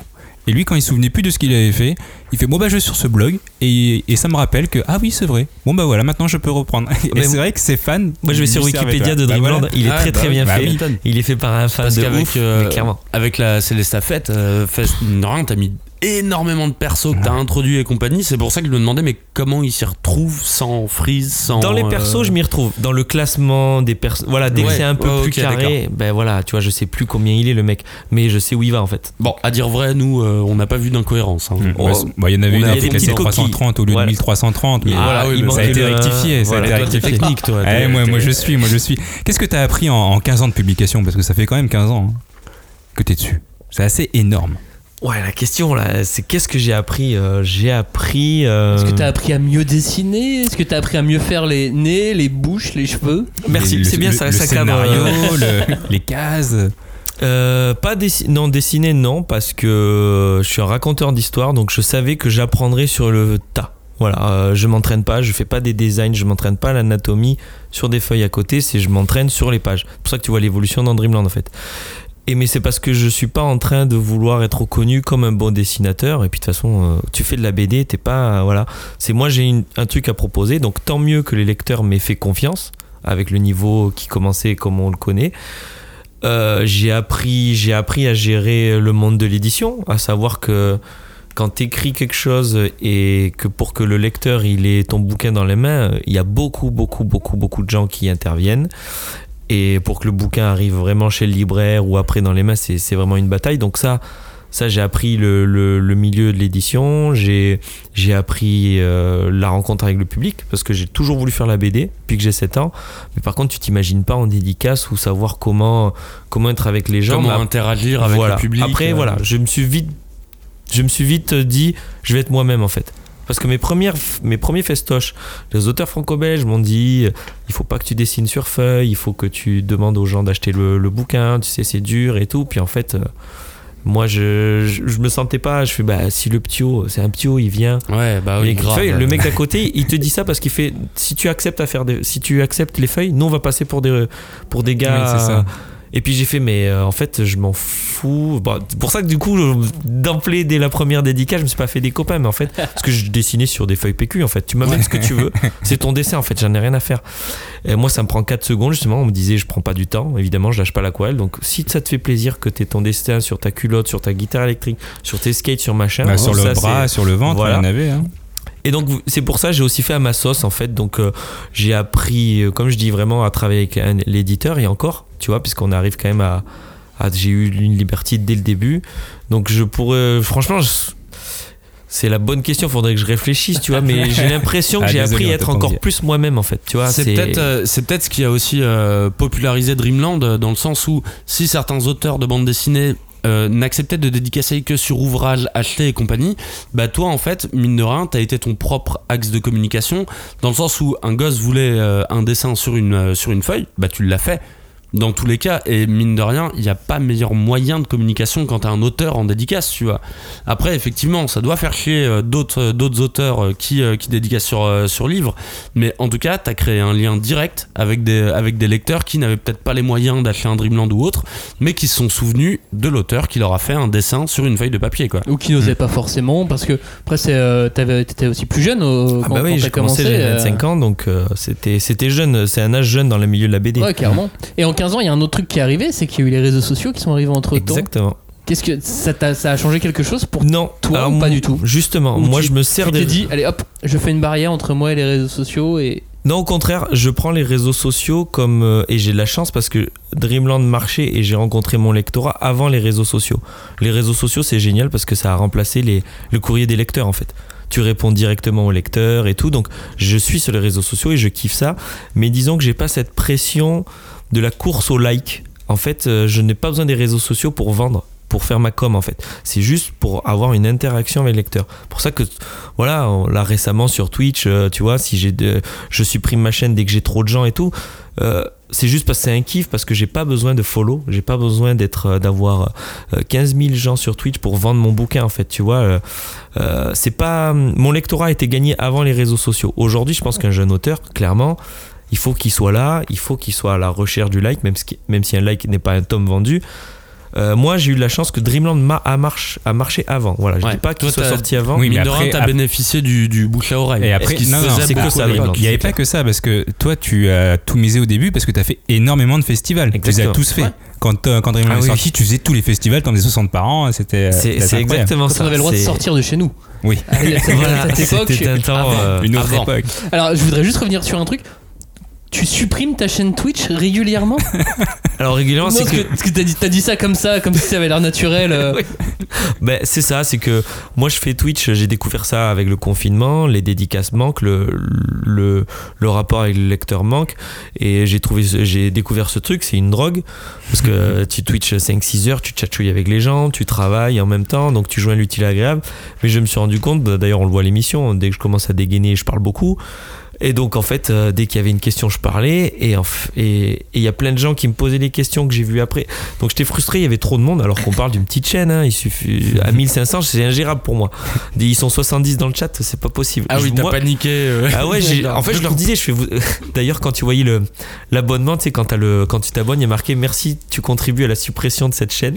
les gens ils font, mais qu'est-ce qui se passe? Et puis les mecs ils disaient, mais arrête de follow, ils veulent supprimer la chaîne. Et Il tout. s'est mis en mode quoi? anti- Ouais, mais je veux le voir, et je veux le voir, moi, quand même, c'est clair. dégueulasse. Et du coup, non, je disais, non, les gars, vous êtes trop. Il y en a pas qui veulent bouger. Ayez une vie. Il faut qu'on soit 5-6. En fait, moi, je voulais. Comment on est là, en fait C'est des vraies discussions. Ah, donc tu vas Ouais, mais- pas nous supprimer là d'un coup en disant bah je me Oui, barre et c'est bon. C'est pas possible, on est d'accord que c'est utopique. T'as t'as ta fanbase qu'il y a, et clairement, il n'y a pas que 5-6 personnes qui peuvent venir sur Twitch. C'est vrai, c'est vrai. Mais donc, du coup, je suis parti dans un délire où, bah, allez, les gars, à 2000, euh, je supprime la chaîne et j'en crée une nouvelle. Et, et ça sera ça tous les, tous les 2000. Euh, parce qu'on a pris ce chiffre. Et c'est marrant, j'aurais dit, je vous dirai pas le nom, je trouverai un nom obscur. Et là, c'est comme elle, ça a été, elle a été euh, supprimée il y a deux semaines. Il y a des mecs, ils ont fait des memes avec le One Piece, avec Goldie Roger, qui vous voulez trouver la chaîne, et vais chercher et tout. Et en fait, ils sont tous au taquet. Donc même ça, ça crée un petit truc. Je suis Mais au mort de final, rire. euh, ça, ça en devient limite méta parce que Mais- t'as créé une quête grave. dans l'univers de Dreamland et une quête qui est propre mais- à tous les lecteurs. Et Moi, ça, c'est- moi, je veux la chercher cool. là. Je vais la vrai chercher que, en rentrant. Oui, parce que tu crées ta chaîne, c'est pas pour la supprimer normalement. Alors, j'avais envie de revenir euh, sur les inspirations euh, dans, Dreamland. Je t'ai entendu euh, plusieurs fois dire que t'étais pas un fan hardcore de manga, que ça faisait partie de ta, culture, mais pas que. Et que t'avais t'avais beaucoup d'autres beaucoup d'autres références. Et je trouve que dans Dreamland, ça transpire les autres références qu'on peut avoir au cinéma, aux séries, aux romans. Et du coup, j'avais envie de demander un petit peu, c'était quoi tes, tes, références qui, soient vraiment BD, romans euh, Comment on pourrait euh, eh, espérer créer un arbre généalogique des références à Dreamland? On peut partir à la limite que des BD ou que des comics euh, si tu veux, mais tu disais que tu lisais pas trop de comics. ouais, comics euh, euh, pas trop. Euh, BD. BD, films, séries. euh, ouais, ouais. Euh, BD, j'ai grandi avec l'école Petit Spirou. Euh, Putain, ce- mais c'est génial parce que pour moi, mais à chaque fois que je vois Terence, pour moi c'est le petit Spirou. Ah bah encore plus quand il a c'est 7 ans, vrai, encore ouais. plus quand il a Non, mais 7 ans. quand il a. 7 ans, c'est le même. J'ai fait les mêmes Ah yeux oui, et tout. c'est évident. Mais c'est ça, mais parce que déjà, il y avait une, une vérité dans, dans les petites gags. J'adore l'ancrage l'ancrage de l'auteur. Donc euh, oui, après, enfin, euh, ce, qui, ce qui, par exemple, ce que j'aime, euh, on parlait de séries, c'est les South Park, c'est les Camelot, dans la rythmique des dialogues. Ah bah ça sent dans C'est voilà. Euh, C'est ça, une BD, c'est une, euh, un dialogue. T'as beau savoir l'écrire, s'il est mal rythmé, il y a, y a pas ce, y a pas ce. Surtout qu'on est en train de raconter des, des persos qui parlent. Tu vois, on n'est pas Ouais. en train d'écrire un truc. Il faut pas forcément chercher le bon français. Au contraire, je trouve ça super intéressant. Là, j'ai envie de faire un perso qui parle comme les mecs de la télé-réalité, tu vois. Ah, Qui fasse- Mais ouais, parce Oh qu'en non, fait, oh ça non, pas les Mais Marseillais, si, non, au jour d'aujourd'hui, euh, ouais, je- Ah, Mais et ça après, serait ouf, parce Après, que j'ai une pote qui adore ça, et du coup, peut-être qu'elle pourrait commencer à Mais Mais c'est pas péjoratif, c'est qu'en fait, ça fait partie de la vie où tu parles avec des gens, ben on connaît et de pas la culture Et française. voilà. euh, de Ouais, mais c'est des acteurs, c'est pas une Mais culture. oui, mais on s'en fout parce que ça, des mais- japonais ne pourront jamais le faire. Ah bah ça, c'est et c'est ce que j'aime bien dans. Dreamland, c'est le sens du dialogue. Et effectivement, euh, il y a un vrai rapport avec Camelot dans le sens Voilà. de ping-pong Exactement. entre les persos. Et euh, je trouve que c'est vraiment intéressant que toi tu puisses amener ça. Je trouve que Tony l'amène aussi dans Radiant. Il y a J'allais dire la même un- chose, c'est-à-dire que les deux mangas sens. français euh, qui, qui cartonnent en France et dans, et dans toute la francophonie, c'est les deux mangas qui ont un sens du dialogue particulier et très français. Et qui sont intraduisibles. Mais c'est de la BD en fait. C'est Ouais, moi là je vois plein de BD, jeunes ouais. auteurs qui m'envoient leur dossier où le niveau euh, il est il est ouf. Et puis tu lis, tu fais ben non mais en fait ton dialogue et en fait ils comprennent pas. Et là, je vois que les jeunes auteurs, ils comprennent pas la différence entre narration et rythme. Narration, une narration, ça veut dire qu'il faut que ta page, elle se lise bien, que le lecteur, il tourne pas, euh, il revienne pas sur la page parce qu'il a pas compris. Aujourd'hui, tous les mecs de 20-25 ans, ils, ils savent raconter, ils savent raconter une histoire euh, fluide. Ouais, ils savent mais, storyboarder. voilà, mais euh, après que ton tome 1 soit rythmé de façon à ce Ah, que le plus 2 dur. soit bien, c'est le rythme et, et c'est ça. On parle de rythmique dans les dialogues, on parle de rythme dans les scènes. Donc comme on a, disais. on a South Park, on a Ouais, quoi d'autre? South Park, Camelot, les Friends à l'époque qui qui, Ouais, du tac ça tu vois. euh, sinon, euh, Un peu de, de, de roman peut-être roman pas du tout. Pas je du suis quelqu'un qui, il y a pas d'image. euh, tu m'as, tu ça te saoule. Ah ouais, ça m'a. Je sais que je passe à côté de pépites, mais non, j'ai, Ah bah besoin d'un visuel. Franco-belge peut-être un peu Franco-belge, si je regarde, j'ai. C'est obscur, mais j'avais tous les Scrum Mustache. Je sais pas si ça parle. euh, Ah, moi j'avoue ça me parle pas du tout. C'était une des rares BD franco-belges à l'époque euh, où il y avait une, un, vrai, un vrai cycle, une vraie série. C'est-à-dire le 1, si tu, lis, si tu prenais le tome 4, tu comprenais pas. Parce qu'il fallait lire le 3, le 2, le 1. D'accord. Et dans les années 80, c'était ouf parce qu'avant, parce qu'en plus c'était le même euh, modèle jeunesse et tout. C'est plein de petites créatures qui viennent de l'espace. Mais c'est-. Non, de Scram Sash. Là, franchement, quand j'ai revu ma bibliothèque, je suis putain, mais ouais. Et alors, Voilà. euh, que- qu'est-ce que tu regardes en série ces temps-ci? Qu'est-ce que je regarde en série? Euh, Là, en ce moment, je me fais The Boys. Ah bah, c'est du comics. Voilà. Et c'est du Ouais. comics avec des bonnes punchlines. Ouais, pour ouais, le j'avais, j'avais les deux premiers, euh, les deux premiers comics. Les, je trouve que la série va plus loin que le comics. Oui. J'ai l'impression. J'ai pas suivi. Pas de spoil, pas de spoil, j'ai Voilà. pas lu la saison 2. Euh, mais parce que voilà, il y a une, je trouvais ça intéressant de voir le, les dommages collatéraux des fights des super héros. Quoi. Ouais, Voilà, ouais, ouais. c'est- c'est- Bah, surtout que les super super-héros sont super-héros que le nom, parce que Oui, le derrière, c'est pas c'est une ça. satire de notre société en fait. Ah hein. Clairement, les super-héros ils servent juste de, de package, mais. D'autant que dans la saison 2, ils mettent du politiquement correct et derrière le politiquement correct, ils cachent Mais un oui, il y a les sous-texte. manipulations, les machins. Ouais, mais Stop, ça c'est. Gartenis, ça, c'est Gartenis. Voilà, bon. Bon, on n'en dit pas plus. De toute façon, euh, Johnny est inquiet pour toi. Ouais, il va bah oui, parce que c'est vrai que euh, tu, tu- tu réponds facilement au moins à tous les lecteurs, donc c'est vrai que c'est une bonne source d'inspiration pour nous. On a appris que tu dessinais 12 heures par jour, ce qui est assez énorme, sauf le dimanche, t'es es à 6 heures, donc euh, ça va. On t'a trouvé un peu depuis que j'ai ma fille, du ouais. coup. Depuis que j'ai ma fille, ouais. Depuis que t'as ta fille, qui a 3 ans aujourd'hui, C'est- euh, j'abuse. Est-ce que t'es insomniaque et drogué ou, euh, ou est-ce que c'est autre chose? Est-ce que c'est toujours le cas, t'es toujours à 12 heures plus 6 heures? Parce qu'en vrai, moi j'ai mon t-shirt que je veux bien faire dédicacer. Ah qui- yes, qui est là. ah. J'ai aussi le tarot, donc je peux avoir toutes les cartes. Il si est collector. Et, euh, honnêtement, voilà. Est-ce que t'arrives à t'en sortir avec tout ça? 12 heures, 6 heures? Bah oui, parce qu'en fait, euh, en fait, il y aurait 30 heures dans la journée, je travaillerais 30 heures en fait. C'est euh, c'est c'est ce que je disais, c'est que là, je suis payé pour faire ce que j'aime, euh, je suis en- je suis soutenu par un lecteur pour faire exactement à la virgule près ce que je veux, sans aucune censure. Donc je quand je m'endors, c'est quand le corps il est fatigué en fait. Tout le monde souvent on me dit alors tu rêves et tout, ça fait 15 ans que je rêve pas. Je ferme les yeux, c'est noir, je rouvre les yeux, c'est 5 heures après, Est-ce c'est que est-ce que t'as- t'as déjà rêvé de Dreamland? Non. Non, non, je, Dreamland, c'est vraiment mon truc perso. Euh, Je storyboard tout le temps avant de m'endormir, c'est un réflexe. Je suis tout le temps en train de penser à des l'épisode 2000, 3000 que vous verrez jamais, tu vois. C'est que voilà, les héros, je les ai laissés sur la feuille. Et ben pour m'endormir, faut que j'imagine Terrence machin, puis boum, je m'endors. Après, je pense que euh, le fait que j'ai pas besoin de beaucoup dormir, ça c'est génétique. On n'est pas tous égaux. Mhm. Je touche du bois, mais Mhm. ma sœur, mon cousin, Romain et tout, c'est vrai que les Lemaire, on dort pas beaucoup. Et ça va, bien, tu vois. euh, j'ai pas donc voilà, je suis pas un drogué, je fais du sport régulièrement, je sais que mon corps va bien, donc je touche du bois. Pour l'instant, ça Puis va. après, je- tu t'endors avec ta cuillère, ça te fait du bruit, tu te ça, réveilles et ouais, ça c'est quand t'es en rush. Après, je pense que le jour où, où j'arrête, je paie l'addition. Ma Ouais. femme, elle a peur de ça. C'est- Ouais. Ouais. Là, tu sais, quand t'es dans l'énergie, Bah là, c'est voilà, on est dedans. Et je pense que le jour où j'arrête, je vais prendre 20 ans dans la gueule, mais c'est sûr. Mais Et- ju- ju- donc le but c'est pas d'arrêter. Pour revenir sur les rêves, t'as donc jamais rêvé de l'histoire, mais est-ce que t'as rêvé des, des rendus, de toi qui dessines? Même non, pas mais je me Parce souviens que- pas de mes rêves, Parce franchement. que du coup, j'ai posé la même question à- au créateur de Gundam. Ok. Je lui ai dit, bah voilà, ça fait euh, un million d'années que vous faites Gundam, euh, c'est quand même très âgé. Au moins hein. un million. Et, euh, et donc, monsieur Tomino, vous avez donc rêvé de Gundam euh, C'est quoi dans les rêves de Gundam? Il me fait, ah non, jamais. Ouais. En revanche, j'ai rêvé des rendus et des problèmes de rendus et des problèmes euh, ou de quand, quand je devais euh, discuter avec la prod et que ça n'allait Ah oui. pas, mais jamais de l'histoire. Des problèmes techniques Ouais, de, de rendu En fait, de planche. Il a plus rêvé du stress Bah, que c'est oui, c'est ça, un- Gundam qu'autre chose. En fait, c'est ça. C'est, il, il va rêver de ce qui, ce qui lui occupe l'esprit. Moi, c'est pas le rendu parce que c'est pas ce qui. J'ai pas de pression, en fait. Tu vois, honnêtement, voilà, Pika est assez. On, on définit d'une sortie de date. Après, faut assumer. Après, quand t'es en retard, ben, parce que si demain je me pète la main ou quoi, tu vois, c'est la vie en fait. Donc, euh, ils savent que je suis un taffeur. Si je suis pas dans les délais, c'est qu'il s'est passé un truc. Donc, j'ai même pas cette deadline, cette épée de Damoclès au-dessus où je me prends la tête. Franchement, je le dis, hein, c'est- je suis souvent moi qu'on interview pour dire le métier de mangaka. Tu dis, mais je suis tout sauf, euh, sauf la réalité en fait. Parce que. Bah, Si en je- vrai, euh, Tony euh, répond à peu près de la même Ouais, mais manière. parce Tony qu'on marche, Valent, il parce que les deux, on de la même manière. euh, Tu lui aurais posé la question quand il était sur Anatori, tu verrais que c'était pas les mêmes euh, Ah, journées. c'est sur du franco-belge. euh.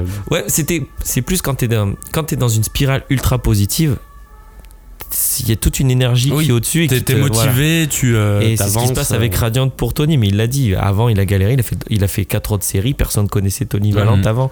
Ouais, il Et était en dire studio que, à voilà. Toulouse. euh, C'était. euh, Donc c'est vrai que voilà, bon, tu me une poses des questions, mais, mais je Ah, suis après- tout sauf représentatif de notre métier, hein, clairement. Après, je crois que Tony, il est un peu plus, euh, il est un peu plus carré. Genre le matin, il fait son Qu'est-ce manga. que tu veux dire par là? Non, non, pas, non, non, pas ça. C'est En fait, hyper insultant, pas du tout. En fait, j'ai mal, j'ai mal, je me suis mal exprimé parce que je voulais amener ma deuxième question. non, mais Renaud, il travaille Non, de manière dire, chelou en même temps. En fait, euh, faut le dire. son euh, organisation, et c'est pour ça que je, je viendrai appeler sur ton organisation, c'est que il me semble que Tony, il travaille le matin sur son manga et que l'après-midi, il s'occupe de sa fille.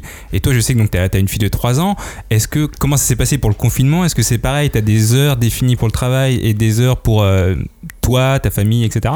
Euh, alors, je pense qu'il doit travailler l'après-midi aussi. C'est que Tony, il a un studio en fait. Enfin, il a un atelier et il a voulu couper euh, son endroit de taf parce que justement, s'il y avait sa fille euh, dans le bureau, il pourrait pas être concentré. Moi, c'est, moi, c'est, non, je peux pas. Moi, je travaille pas dans l'atelier. Je travaille chez moi. Donc, euh, c'est vrai que c'est ça la différence. C'est que c'est vrai que quand tu vas quand tu vas dans, dans l'idée de ce matin je me lève et je vais dans, une, dans un endroit pour bosser, Ouais. et au moins quand il rentre, lui il coupe tout. C'est comme s'il allait Il- au bureau voilà. et, euh, Et quand il rentre, il est focus sur sa famille. Alors que moi, toi, moi j'avoue, télétravail, Ah, moi, euh, tout le c'est temps, c'est toi. chaud. que C'est dès qu'elle dès qu'elle est au lit à 21h, boum, j'attaque jusqu'à 4h du mat. Ah ouais. Donc euh, en ça, c'est le bon choix. Clairement, c'est le bon et choix. du coup, la quarantaine, ça a été dur. Enfin, la, ah la oui, moi, moi c'était chaud. Ouais, Ouais. voilà. Changement totalement de sujet. Ok. Est-ce que ça t'a titillé de passer, alors toi à titre personnel ou toi pour Dreamland, de travailler sur de l'animation? Ah non, mais alors pas du tout. euh, C'est vraiment pas ton truc du tout? Mais je pense que c'est le truc d'aucun auteur. En fait, euh, c'est comme si tu demandais à un plombier, euh, ça vous dit de, de changer d'être électricien? Tu dis ouais, je- c'est des métiers parallèles, mais en fait, t'es pas, tu fais pas du dessin animé et tu, enfin, tu, tu peux les mecs qui. Oui, certains font, passe de l'un à l'autre. hein. Euh, alors, Les c'est souvent des oui. animateurs. les, les animateurs qui ont bossé en, en équipe à faire de l'animation sont souvent de la, font de la BD, mais pas de pas du même projet, tu vois. Oui. C'est vrai que c'est moi, moi, si tu me- si la question c'est est-ce que la proposition d'animé me plairait ou pas, mais en fait, euh, il y a aucune raison que n'importe quel auteur refuse qu'il y ait un produit dérivé de sa série, que ce soit un jeu vidéo, une figure ou une animé. Ça va servir à faire vendre le bouquin. C'est ce que c'est en fait. Sauf que l'animé, c'est le goodies ultime. Ouais. C'est le média, c'est la petite lucarne, donc ça touche plus de gens. Tu vois, One Piece a, a décollé en France devant Naruto quand il y a eu sur Game One en français. Hmm. Lipto de 8 ans, ils ont dit à leur maman à Carrefour, tu m'achètes One Piece. Et c'est ça en fait, c'est le média. Donc moi, j'aurais aucun intérêt à dire non, il n'y a pas de souci. Que ce soit bien ou mal fait, on n'a pas de maîtrise sur ça. C'est dans les contrats, t'as aucun auteur qui, qui va valider le storyboard de l'anime. Il y a Oh, tellement en a un d'argent. hein. Il y en a. Mais il y a tellement d'argent, euh, c'est du 200, 300 000 Ouais, euros après, l'épisode. après, là, tu parles au niveau Japon. Là, nous, on est en France. Franchement, moi, moi je suis chaud hein, pour faire ça un coûte le même Kickstarter. prix. hein. Non, non, Ouais. ouais, même en France. Bah, euh, en vrai, euh, mais moi, moi, je- je suis assez chaud pour faire un Kickstarter anime du Dreamland et je veux bien m'occuper de la supervision. Donc honnêtement, si toi t'es partant, Ah, d'accord. après, moi je vois ton côté un peu perfectionniste et je suis sûr que tu voudras toucher un petit peu à ça. Non, non, pas du tout. C'est c'est pas que perfectionniste, c'est que Dreamland, dans l'état qu'il est, il pourra pas être animé. Moi, franchement, j'ai des potes qui travaillaient sur Wakfu. Je peux te dire que France 3, il y avait un cahier des charges de fou. Donc, tu fais pas ce que tu Mhm. veux, même en France. Et on le voit là, ils demandent un Kickstarter pour la saison 4 parce que le héros, ils l'ont fait grandir. Ouais. Donc, non, non, t'as l'animation, il y a tellement d'argent en jeu qu'il y a aucune maîtrise, euh, il y a, il y a pas de liberté. Il y a pas de en train de liberté. dire Ou que tu alors, refuses mon poste de superviseur, c'est ça J'ai j'ai l'impression que Glo essaye de quitter le podcast Non, et de mais- se trouver un nouveau job Non, mais je euh, dans le voulais- je Kickstarter voulais de- partir sur la ligne Dreamland. Je dis que s'il y avait un anime Dreamland, tous les lecteurs seraient déçus dans tous les cas. C'est trop trash pour ce que c'est. Ouais. Tu sais qu'un Dreamland, c'est plus trash qu'un Last Man en fait. C'est ce que ça raconte. trash, ouais. Tu vois, Ah, il y a- on parle d'un mec qui a Sur vendu son bras pour de la drogue. Oui, Oui. mais après à chaque le- fois. la phase à Delirium City, Oui, mais- déjà. euh, Mais à chaque fois, t'as la phrase d'après, ouais, mais la drogue c'est mal. À chaque fois, tu le dis. Donc, Ah, mais- euh, en vrai, on reste dans. Non mais il y a une morale, je suis Voilà. d'accord. Mais dans ce qu'est Dreamland, c'est trash dans tout parce qu'en fait il y a, c'est ce que, je- c'est ce que je- c'était la question tout à l'heure, c'est que je m'impose aucun truc parce que je sais que je vais le raconter de façon assez bien. Tu vois la première fois avec les, la première fois des deux petits puceaux, c'était pas un taille, au contraire, c'était touché non, parce que. au contraire, c'était Voilà. Plutôt très mais bien je raconté, m'interdis euh, aucun, aucun mais- sujet. Moi, le premier, je serais déçu s'il y avait Voilà. un animé. Et il y Mais a après, écrit, hein. l'abus d'alcool est dangereux pour la santé sur chaque bouteille Mm. de bière. hein. Ouais, ouais, oui, mais moi j'y crois, hein, moi, cette année. Non mais demain s'il y a un animé tout pourri comme le propose, il n'y a pas de raison que je dise non. Mais par contre, je suis d'accord que à hum, animé comme série, putain, mais ça serait tellement compliqué. Comment comment tu vends ça à France 4, tu vois? Comment com- comment mais tu France fais? 4 n'existe Mais plus. déjà, Déjà, faut- il faut tenir Bah la oui, page. euh, bah, faut trouver des, faut France trouver 4, des, tu vois, des mais- doubleurs avec l'accent Montpellier déjà. Non, tu voulais des doubleurs de Les Méchants de Nicky Larson à un moment. Oui pour les méchants, mais, Mais après, euh, pour les autres, oui, c'est vrai. Ouais, Terrence c'est Montpellier, il faut mais qu'il mais ait t'as dit que tu le ferais avec tes potes. Ah, bah voilà, bah voilà, t'as pas le choix. hein. Eh, Les auteurs de South Park le font eux-mêmes hein, Ah aux. États-Unis. Donc, euh, Ah oui, Oui, c'est vrai. vrai, Non, oui. non, ils l'ont fait vrai. pour les deux premières saisons. Ils ont arrêté après. ouais, au bout d'un moment, mais ils, Ils- ont l'air totalement fous quand ils le font. Et ils ils, ont pas- ils ils ont ont fait pas- des génériques là Ils ont en pas live. totalement arrêté, hein. ils font encore des voix. Ah ouais hein, euh. Ouais, Ah mais oui, des, oui, des ils trucs font vite encore des fait, voix. des trucs genre Non, non, non. Garrison, Monsieur Non, Chaussette. ils font euh, encore des voix des persos principaux. Ils avaient fait Monsieur Hanky, ouais, c'est vrai. Bon, Johnny est toujours inquiet pour toi. En, préparant émission, il s'est beaucoup inquiété. Euh, notamment au niveau des pages couleurs et des aides que tu pouvais avoir. Franchement, moi, j'adore les pages couleurs. Il aimerait bien que tu l'embauches. pas du tout. Je dessine vraiment merde. t'aider Ah, pour, en euh, colorisation, c'est Bon, mort. Il y a un Kickstarter, Non, non, il y a mais des pages couleurs. en fait- tu nous fais un devis, mec. Là, à Euh, chaque fois, à chaque fois, je lis, des- je lis Dreamland, il y a vraiment des pages couleurs tout le temps. Il y a même des, des trucs spéciaux, genre euh, juste du sang sur une case alors que le reste en noir et blanc. C'est enfin, c'est assez magnifique et ça donne euh, pour moi un bon aperçu de ce que peut devenir l'anime. Bref, bah, euh, oublions ça. En tout cas, en France, on n'a pas l'occasion de voir beaucoup de pages couleurs dans les mangas. Et contrairement à toi, et j'ai l'impression qu'il y a beaucoup d'autres personnes qui colorisent. Et ça, c'est plutôt une question. Parce que je sais pas vraiment, je sais que Davix avait fait des pages couleurs sur le tome, Tome, euh, 3, euh, ou tome je sais 5. plus. Ouais. Tome 5. Et du coup, est-ce que d'autres personnes colorisent ou c'est toi qui colorises tout? Alors sur les 19 tomes, il y a eu des Vix sur le tome 5 ou 6, je sais plus. Il y a eu Salim sur le tome 5 ou 6, je sais plus, donc un des deux, voilà. Et il y a eu Kirua, un petit jeune qui à l'époque... Qui euh, fait partie de la famille Zoldyck. Euh, euh, qui non, fait c'était son pseudo. Euh, non, sinon il s'appelle Zinedine. Euh, Oui, bon, qui fait d'accord. partie du Meute de France, du coup. et qui avait fait les couleurs du tome 7, je crois, de Midas, là, les super couleurs. euh, Ouais, voilà. ouais, ouais. Donc tu vois, sur 19 tomes, il y a eu 3. Donc finalement, c'est toi qui les fais euh, pour tout le reste. Ouais, ouais. D'accord. Mais après, plus largement, t'as eu d'autres collaborations, des assistants, d'autres jeunes auteurs, ton cousin. Alors j'ai toujours eu dès le tome 1 Romain et Salim qui m'ont aidé, euh, puisqu'on parle d'une époque, c'était 2004. Euh, Salim qui est le mec qui a le plus de culture que je connaisse en, franco-belge en comics. Fait Renaud tu sais si- s'il n'y a pas de français qui font du manga qui font du 200 pages en couleur faire de la BD ça prend du temps.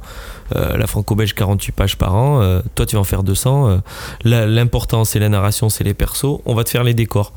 Donc du coup j'ai toujours mes potes donc Salim pote et mon cousin Romain la famille. Donc ils m'ont aidé du tome 1 au tome 14 et, et ben après, du coup, c'est arrivé que euh, on s'est vu dix ans après, euh, ben, le statut n'avait pas évolué parce qu'on est c'est trois auteurs, on est tous, c'est des auteurs confirmés en fait. Le but c'était plus, Renaud, c'est le premier de, de la clique qui a eu le contrat, on va t'aider.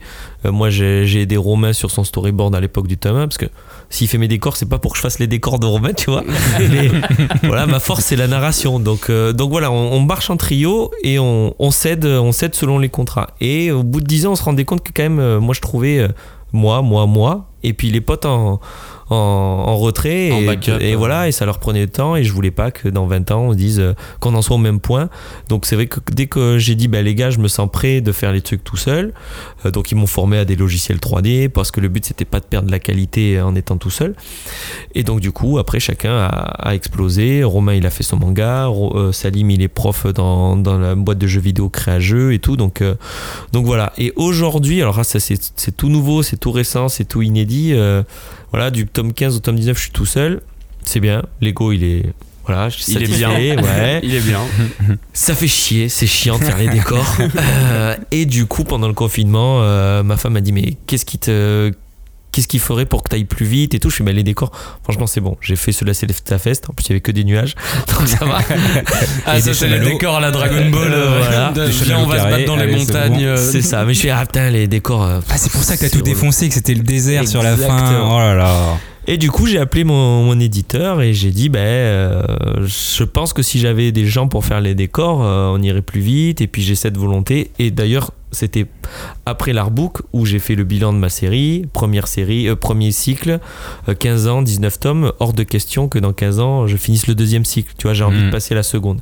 Ouais. Donc là, du coup, là, depuis juillet, j'ai casté, j'ai casté des assistants de décor. Alors, t'es en France. Comment tu trouves des petits jeunes qui Ouais. savent faire des décors À quoi, à quoi ressemble euh, la, la proposition d'embauche Ah ah, ouais. clairement. Tu vois, c'est donc même là, je pense que j'ai fait un truc assez assez nouveau et j'espère que ça va se démocratiser. Donc déjà, Et à vous- distance, du coup. Ouais, mais déjà j'ai voulu faire les choses dans l'ordre. C'est avant de proposer à des gens, c'est tu laisses ton éditeur te proposer une somme et comme ça après tu verras les gens dire bon ouais. voilà, euh, c'est assistant. Il en fallait deux. Un, s'il y avait eu qu'un gars, il aurait pris toute la masse de taf des décors de tout le temps, mais il m'aurait pas fait gagner du temps en fait. Euh, ce serait voilà, c'est juste que j'aurais pas eu à faire les décors. Donc j'avais dit à Pika, il m'en faut deux pour qu'ils aient chacun la moitié du tome et tout. Mais comment ça, du coup, euh, que chacun s'occupe d'une partie du tome? Euh, ben en fait, c'est qu'il y a des décors et après tu tu fais c'est 4 quatre ou 5 chapitres chacun comme il y a 10 chapitres ou selon Ouais. le tome, c'est que c'est que tu peux pas filer tous les décors à un seul gars. D'accord. Mais Si- du coup, faut qu'ils assurent une espèce de cohérence. C'est à entre moi, les c'est à moi euh, d'assurer ouais, de savoir de savoir qui je vais recruter selon le style quel type de truc. Mais de toute façon, on faisait pareil avec Salim et Roro. Quand il y avait une scène, chacun eux choisissait. Roro disait, ben, je vais faire toute la scène avec le, le royaume des chats parce que il a fond Final Fantasy. Il fallait une, Mhm. une Mhm. ville un peu. Avec des Euh, mogs. voilà, Salim, il est très fort en ancrage quand il fallait euh, un truc un peu en ambiance, il se gérait, donc ça se faisait naturellement. Mais là, ça va être pareil, c'est selon les scènes. C'est, t'auras pas, je pense, t'auras pas les deux assistants sur le même chapitre. D'accord. sera par chapitre ou par scène ou par décor. Et donc depuis juillet, je me suis retrouvé à, à, à à préparer un dossier pour envoyer, pour, pour faire un concours en fait. Et Ouais. c'est un truc que non, tu fais de la BD pour être tout seul, pour être ton propre patron, pour euh, avoir euh, aucune responsabilité si ce n'est que la tienne. Et, et là, c'était cool. Donc je l'ai pas mis sur mes réseaux sociaux, genre euh, sur mes gros réseaux sociaux comme Insta ou Facebook, en mode euh, je recherche des assistants, parce que j'aurais eu tout et n'importe quoi. Ouais, J'ai déjà sûr. beaucoup de petits jeunes. ouais. Ah, t'aurais eu Cagnard déjà, mais ouais. T'aurais eu Johnny surtout, oui. Ouais, non, mais je t'aurais dessiné truc. moi, moi j'aurais dessiné des pénis. Il aurait dit non, direct, c'est bon. Ah, tu vois, peut-être. mais- Ah non. Mais déjà, j'ai beaucoup de petits jeunes qui te disent je suis prêt avec les persos et tu vois que ben non, le perso il est mal fait. Alors en décor, quand tu dis euh, me faudra des mecs qui maîtrisent la perspective, Ah oui, j'aurais eu tout. Donc justement, j'ai pro- j'ai profité de Twitch où j'avais pas trop de monde pour dire au fait, voilà, Pika rémunère, euh, m'a donné l'autorisation, va rémunérer deux assistants. Si vous avez donc c'était du bouche à oreille. Et donc en juillet, j'ai eu euh, j'ai eu 8 propositions que moi j'ai j'ai- j'en ai eu 14 puis j'en ai sélectionné 8 Ouais. qui avaient un bon level sur ce qu'ils m'avaient envoyé en Insta.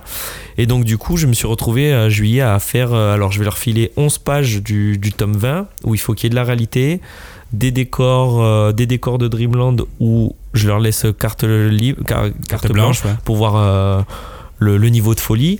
Euh, un décor de Dreamland où tu te le tapes sur 3-4 pages pour voir si les mecs gèrent euh, toutes Ouais, les vues du décor. Enfin, tu vois, euh, Ah ouais, même ma- c'est balèze quand ouais, même. mais ma meuf, elle a fait, fait, ah ouais. J'ai la pression pour eux et tout. euh, Ouais. Ça, c'est un truc que j'ai jamais fait, mais elle me fait, tu l'as fait bien parce que les gars là, ils vont recevoir le dossier. euh, Mm. C'est chaud. Ouais. Et donc, euh, j'ai fait ça tout juillet. J'ai renvoyé fin juillet et je leur ai donné une deadline parce que c'est l'important. Comme en août, c'était les vacances, j'avais dit 14 septembre, deadline pour tout le monde. Si vous êtes, euh, si vous êtes plus rapide, n'hésitez pas à l'envoyer avant. Ne bâclez pas, mais c'est. C'est une, c'est force. Ouais, non, mais j'avoue, c'est une force. Si, si tu fais du bon truc rapidement, ça sera plus un sur, sur Ah ta bah fiche. oui, Donc c'est voilà. clair. Mais en vrai, ça ressemble à un examen d'école, tu vois. Mais genre, ouais, mais tu vois, euh, ce que vous pouvez faire. Exactement, mais c'est pas du tout mon. Et t'as trouvé les deux alors? Oui, c'est ça le Ouais, suspense. t'as on vu, veut- t'as vu, on veut savoir, on veut savoir le suspense. Oui, ouais, Ah, j'en ai, j'ai trouvé les deux et même euh, il y en a, il y en a trois quatre que tu gardes euh, parce qu'en fait où, euh. le but c'est des auteurs quasiment en devenir qui sont en Ouais. train Mm. d'être sur leur dossier et tout Mm. et c'est vrai que c'est ça qui Ils peuvent qui être va- publiés à tout moment. c'est ça qui va être cool avec Pika, c'est que c'est du contrat au tome, donc ça veut pas dire que parce que t'as signé le 20, t'es engagé sur 5 ans sur Dreamland. Donc moi voilà, je me dis, bah, j'ai ces deux sur le 20 et 21. Si, euh, s'ils me disent, bah, ça y est, j'ai signé, eh ben, j'ai quand même, euh, j'ai pu déceler un petit vivier de gens qui maîtrisaient bien les Donc t'es décors. même en train de, de, placer en tant qu'éditeur, quoi, en gros. euh, Non, mais pour les- éditeurs manga pour français. les poteaux, pour les poteaux qui sont en galère galère de gens qui ont des décors. J'ai vraiment, franchement, sur les j'ai 8, des ils sont gars. tous forts. T'as des gars sûrs. Mais j'avais pas. J'ai des gars et des meufs, ouais, ouais. Sur les 8, Ouais. il y avait deux filles. Oui, il y a pas Tipiu dedans Non, Tipiu, non, c'est l'assistante de. Elle a fait Elle des a fait trucs du pour Radiant. Radiant, ouais. Ah voilà, je vous dis, je Mais elle a fait les trams. Pardon. Euh, moi là c'était les décors, tu vois, c'est vraiment faut quelqu'un qui maîtrise euh, la persp euh, et tout et donc euh, non, donc même ça c'est tout nouveau et sur le vin euh, C'est et- énorme, on n'était même pas au courant euh, Non, mais que c'est- Robert regarde. Lemaire avait Bah, fait. bah, c'est vrai un- qu'en en vrai, tu un cites beaucoup. tremplin, euh, euh, tu, tu- tu cites souvent euh, Nakaba Suzuki, le- l'auteur de, de Seven Deadly Sins, parce qu'il travaille seul et parfois avec sa femme. Et attends, je, je préfère euh, t'avertir parce que Johnny était inquiet pour toi, il n'est pas inquiet que pour toi. Oui, parce que c'est vrai qu'en gros, t'as fait travailler ta femme sur les derniers Ouais. tomes, tu, tu la payes quand même. Euh, c'est Pika qui l'a payé. Bon, ça va. Oui, Mais oui, voilà. ça Ah, il était inquiet, non, il était Ah, vraiment non, mais inquiet. Moi, je, moi, veux respecter le. Du 14 au 19, j'étais en mode Nabaga Suzuki Il quand j'ai dit il je veux tout s'intéressait faire à la tout seul. comptabilité chez vous et il Clairement. si c'était toi ou si c'était Bah ouais, parce que la comptabilité euh, chez moi, je peux te dire que ça va. Mais disons que là, elle a arrêté de m'aider Oui. parce que voilà. Et donc, euh, je me suis retrouvé seul. Elle fait, mais qu'est-ce qui te ferait? Parce qu'après, elle faisait des trucs pas artistiques parce que voilà. Mais mine de rien, poser les trames, gommer les pages, mettre les noirs et tout. Suffit juste de savoir colorier. Ça me faisait gagner une heure ou deux par planche. Ouais. Là, voilà, comme elle a arrêté, on est parti dans un autre délire où c'était venu la conversation. euh, Les décors, ben ouais, ça serait cool. Donc voilà. Dreamland, c'est Dreamland. Tu iras jusqu'à euh, X tomes. Ouais. Tu t'imagines faire autre chose que Dreamland Du coup, t'arrives à te projeter? Ah oui, oui, mais. La BD franco- la- Peut-être revenir à faire de la BD tout court, euh, faire autre chose?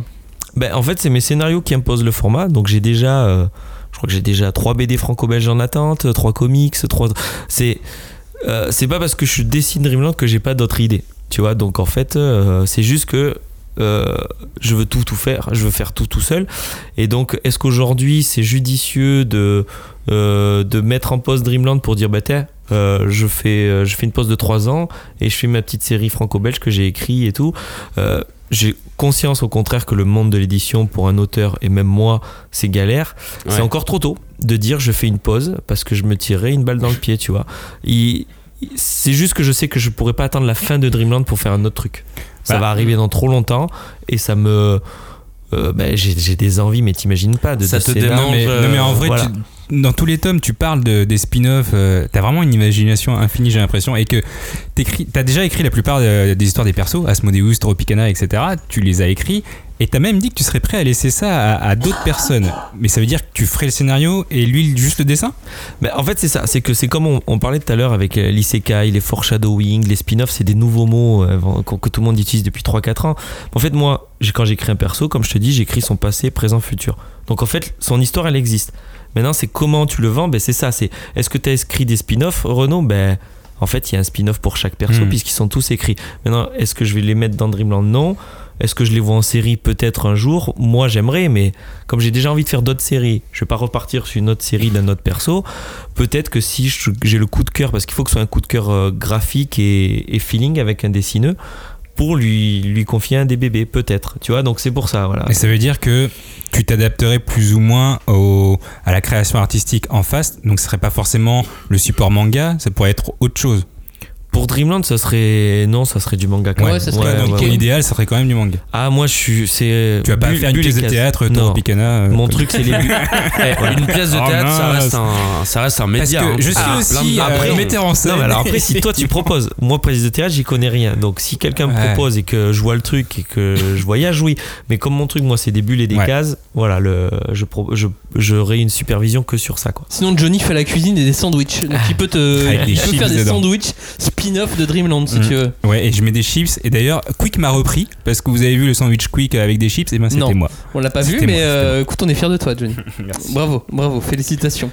Au niveau des, euh, des, des autres genres euh, que tu pourrais aborder, euh, moi je me pose forcément la question, vu que tu te définis comme un, un- un créateur de bande dessinée au sens large du terme, je me demande si tu. euh, une fois que tu as, euh, terminé Dreamland, ou même maintenant, vers quoi tirais, euh, vers quel genre tirais, euh, tu, te dirigerais naturellement? Est-ce que ça serait plus vers du polar, de la SF, tu as de la grande saga de, space opéra, euh, vers un truc d'aventure fantastique, un truc intimiste, peut-être un petit peu plus. qu'est-ce qui, te tenterait le plus, comme ça, hein, au feeling ouais, mais il y a. Alors, ça reste toujours des séries. Le one shot, ça serait vraiment un exercice de style, clairement. Mm. Euh, moi, je suis un créateur d'univers, enfin de perso. Et donc, quand tu fais beaucoup de perso, il y a un univers qui se construit autour. Ouais, donc un one shot de zombies, ça serait. Là je là je partirais dans de, de l'inconnu tu vois ben regarde le one shot c'est l'artbook et j'ai besoin de 400 pages tu vois Bah après, t'avais euh, déjà fait cet exercice pour Kodansha. T'avais fait euh, les 40 pages ouais mais c'était voilà je l'avais accepté parce que c'était un challenge je savais pas faire on Et me t'as fait la reprise du Tezuka aussi. ben pareil c'est un coup de challenge et j'ai pas aimé faire tous ces trucs tu vois j'ai pas j'ai pas T'as pas pris de autant de plaisir. kiff. euh, Voilà, c'était parce que c'est l'opportunité, tu dis pas non, ça va te faire grandir parce qu'il faut sortir de ce que tu sais faire. En fait, c'est pas ça la, la BD, c'est pas genre je fais ce que je fais, c'est juste j'ai envie de faire ce que j'aime tout le temps et je m'en fous si c'est toujours la même chose. Mais donc, euh, non, j'ai j'ai du space opéra que je joue en webtoon, j'ai du heroic fantasy trippé en franco-belge, mais franco-belge pas 48 pages parce que c'est Ah, trop court donc ça serait du Euh, 80. Franco-Belge 330. euh, Non, non, voilà. non, mais en fait, tout est déjà Ouais, de gagné. toute façon, Florent comme d'hab. C'est, c'est voilà, c'est, j'ai déjà plein, plein de scénarios. Donc on est plus sur des univers euh, Tout le temps. SF, fantasy. Un peu tout. C'est, c'est un prétexte, le background. C'est les personnages. Ok. Polar, pas du tout. Ah non, non, j'ai besoin de quand même de faire des dragons et tout. euh. Ah, ok, ok. Mais t'avais pensé à une petite série en 2-3 tomes, un truc vraiment glauque. Tu nous as juste laissé là-dessus, ça sera vraiment glauque. Mais du coup, qu'est-ce que ça veut dire? Ce sera un truc horreur glauque, euh, mais juste des zombies, des trucs comme ça ou? Non, non, ça pourrait être, euh, par exemple, tu, tu veux, comment je veux écrire le, on va dire spin-off, j'aime pas ce mot, mais le, le- les tomes qui sortiront sur le passé de Toro Picana, Mhm. bah en fait vous êtes pas prêts. C'est, Oui, euh, nous sommes là, oui. Ça sera Nous très obscur, là. beaucoup non, de noir, ça, ça- beaucoup de. ça va être de l'indé limite, ça va même pas être un manga. Nous sommes là et nous attendons. euh, Ouais. nous Voilà, sommes nombreux et euh, à vrai dire, on est plus nombreux que toi. Du coup, euh, c'est nous qui gagnons. C'est vous qui gagnez. Donc il vaudrait Mais mieux tu que vois, tu voilà, fasses. je m'adapte aux propos. Toro Picana, d'où il vient, voilà. Et en fait, ça va être un truc trop chez père où je suis pas encore bon. Je suis pas encore assez bon. Quand je disais, j'ai écrit la- le one shot d'Asmodeus. euh, ça tient sur un gros tome de 400 pages ou de c'est un berserk en fait je veux une qualité graphique de berserk donc je suis pas encore prêt Hmm. Mais tu sais, Mais moi, ça va depuis être ça. le début de la série, c'est ce que j'attends. et Je suis sûr que je suis pas le seul. Hein. C'est le one shot sur Toro Picana. Hein. J'attends que Ouais. ça, moi.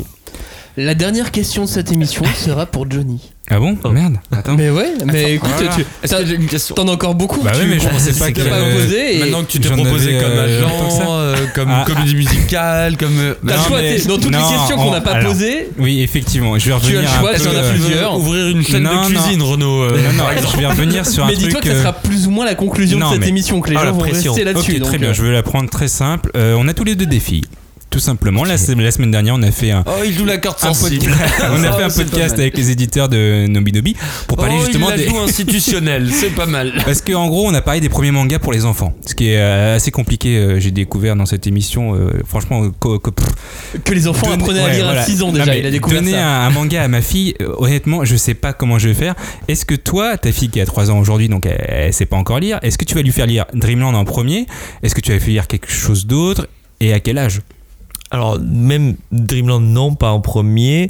Mais en fait, elle ira où elle voudra. Tu vois, c'est franchement, euh, elle a accès à tous les bouquins. euh, donc, euh, je vais vraiment pas, même sur le dessin, elle dessine beaucoup parce qu'elle me voit. C'est du mimétisme.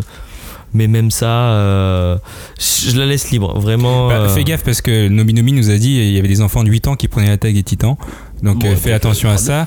Et c'est bientôt Halloween. Et ça, c'est ma vraie dernière question. Est-ce que tu vas la cosplayer en Eve? non. Putain, mais, mais ça va pas. On va- Mais je vais sûrement la- cosplay facile. Je vais sûrement la cosplayer dans le personnage qu'elle s'est inventé parce que moi, le, tous les soirs, euh, donc sa mère lui raconte une histoire, lui lit un livre, et moi, tous les soirs, on invente une histoire, mais elle s'est créée les persos, c'est elle qui a créé les personnages, Stylé. et en fait, c'est toujours les mêmes, donc tous les jours, euh, tous les soirs, il y a un nouveau royaume, donc. euh, c'était marrant, c'est bon. euh, comment tu vas Ça va être une petite fille. Oui. Quelle couleur? Cheveux noirs. Quelle couleur? Des yeux roses. comment elle s'appelle? Annabelle. Ah, c'est trop mignon. Euh, il, je lui dis il faut qu'elle ait un compagnon. Cherche pas, il faut qu'elle ait une petite créature. Alors qu'est-ce qu'on fait? Euh, Une coccinelle. Comment elle s'appelle? Annabelle. Je C'est intéressant. attends, Annabelle et. Annabelle. Ouais, et ben c'est ça. On Et est peut-être dans un récit de Christopher Nolan, c'est intéressant. Et ça fait deux mois que tous les soirs, c'est une nouvelle histoire. C'est elle qui choisit C'est le- l'aventure. Donc Hier, c'était les trampolines. Je veux qu'il aille dans le royaume des trampolines, le royaume du rose.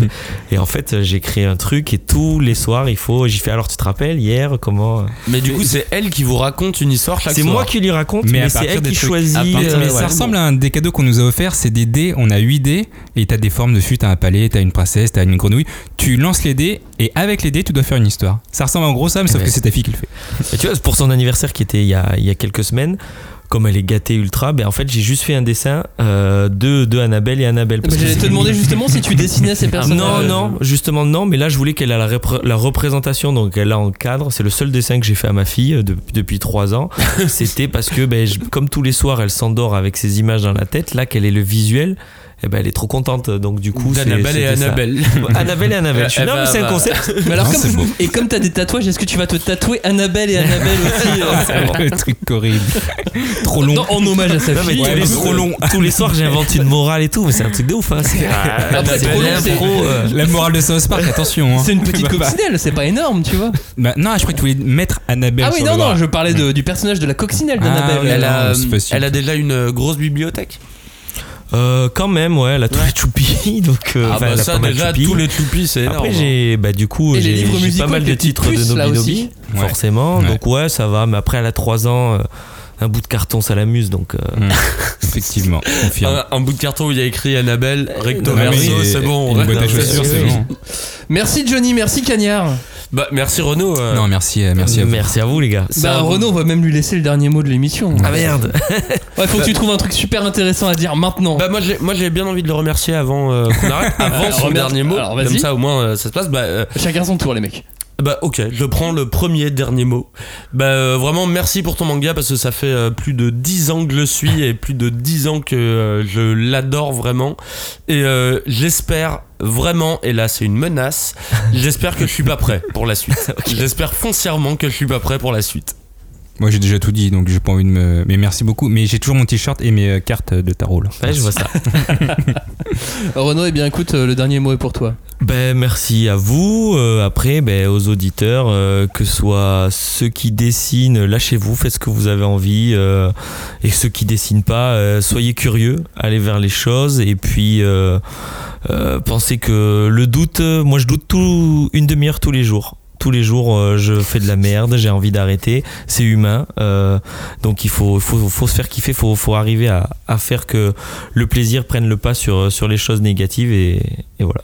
On vient de passer une heure, que dis-je, plus d'une heure avec Renaud Lemaire. C'était la cinquième de couve. Merci beaucoup Renaud, merci de nous avoir écoutés. À bientôt, ciao Salut. Ciao, ciao.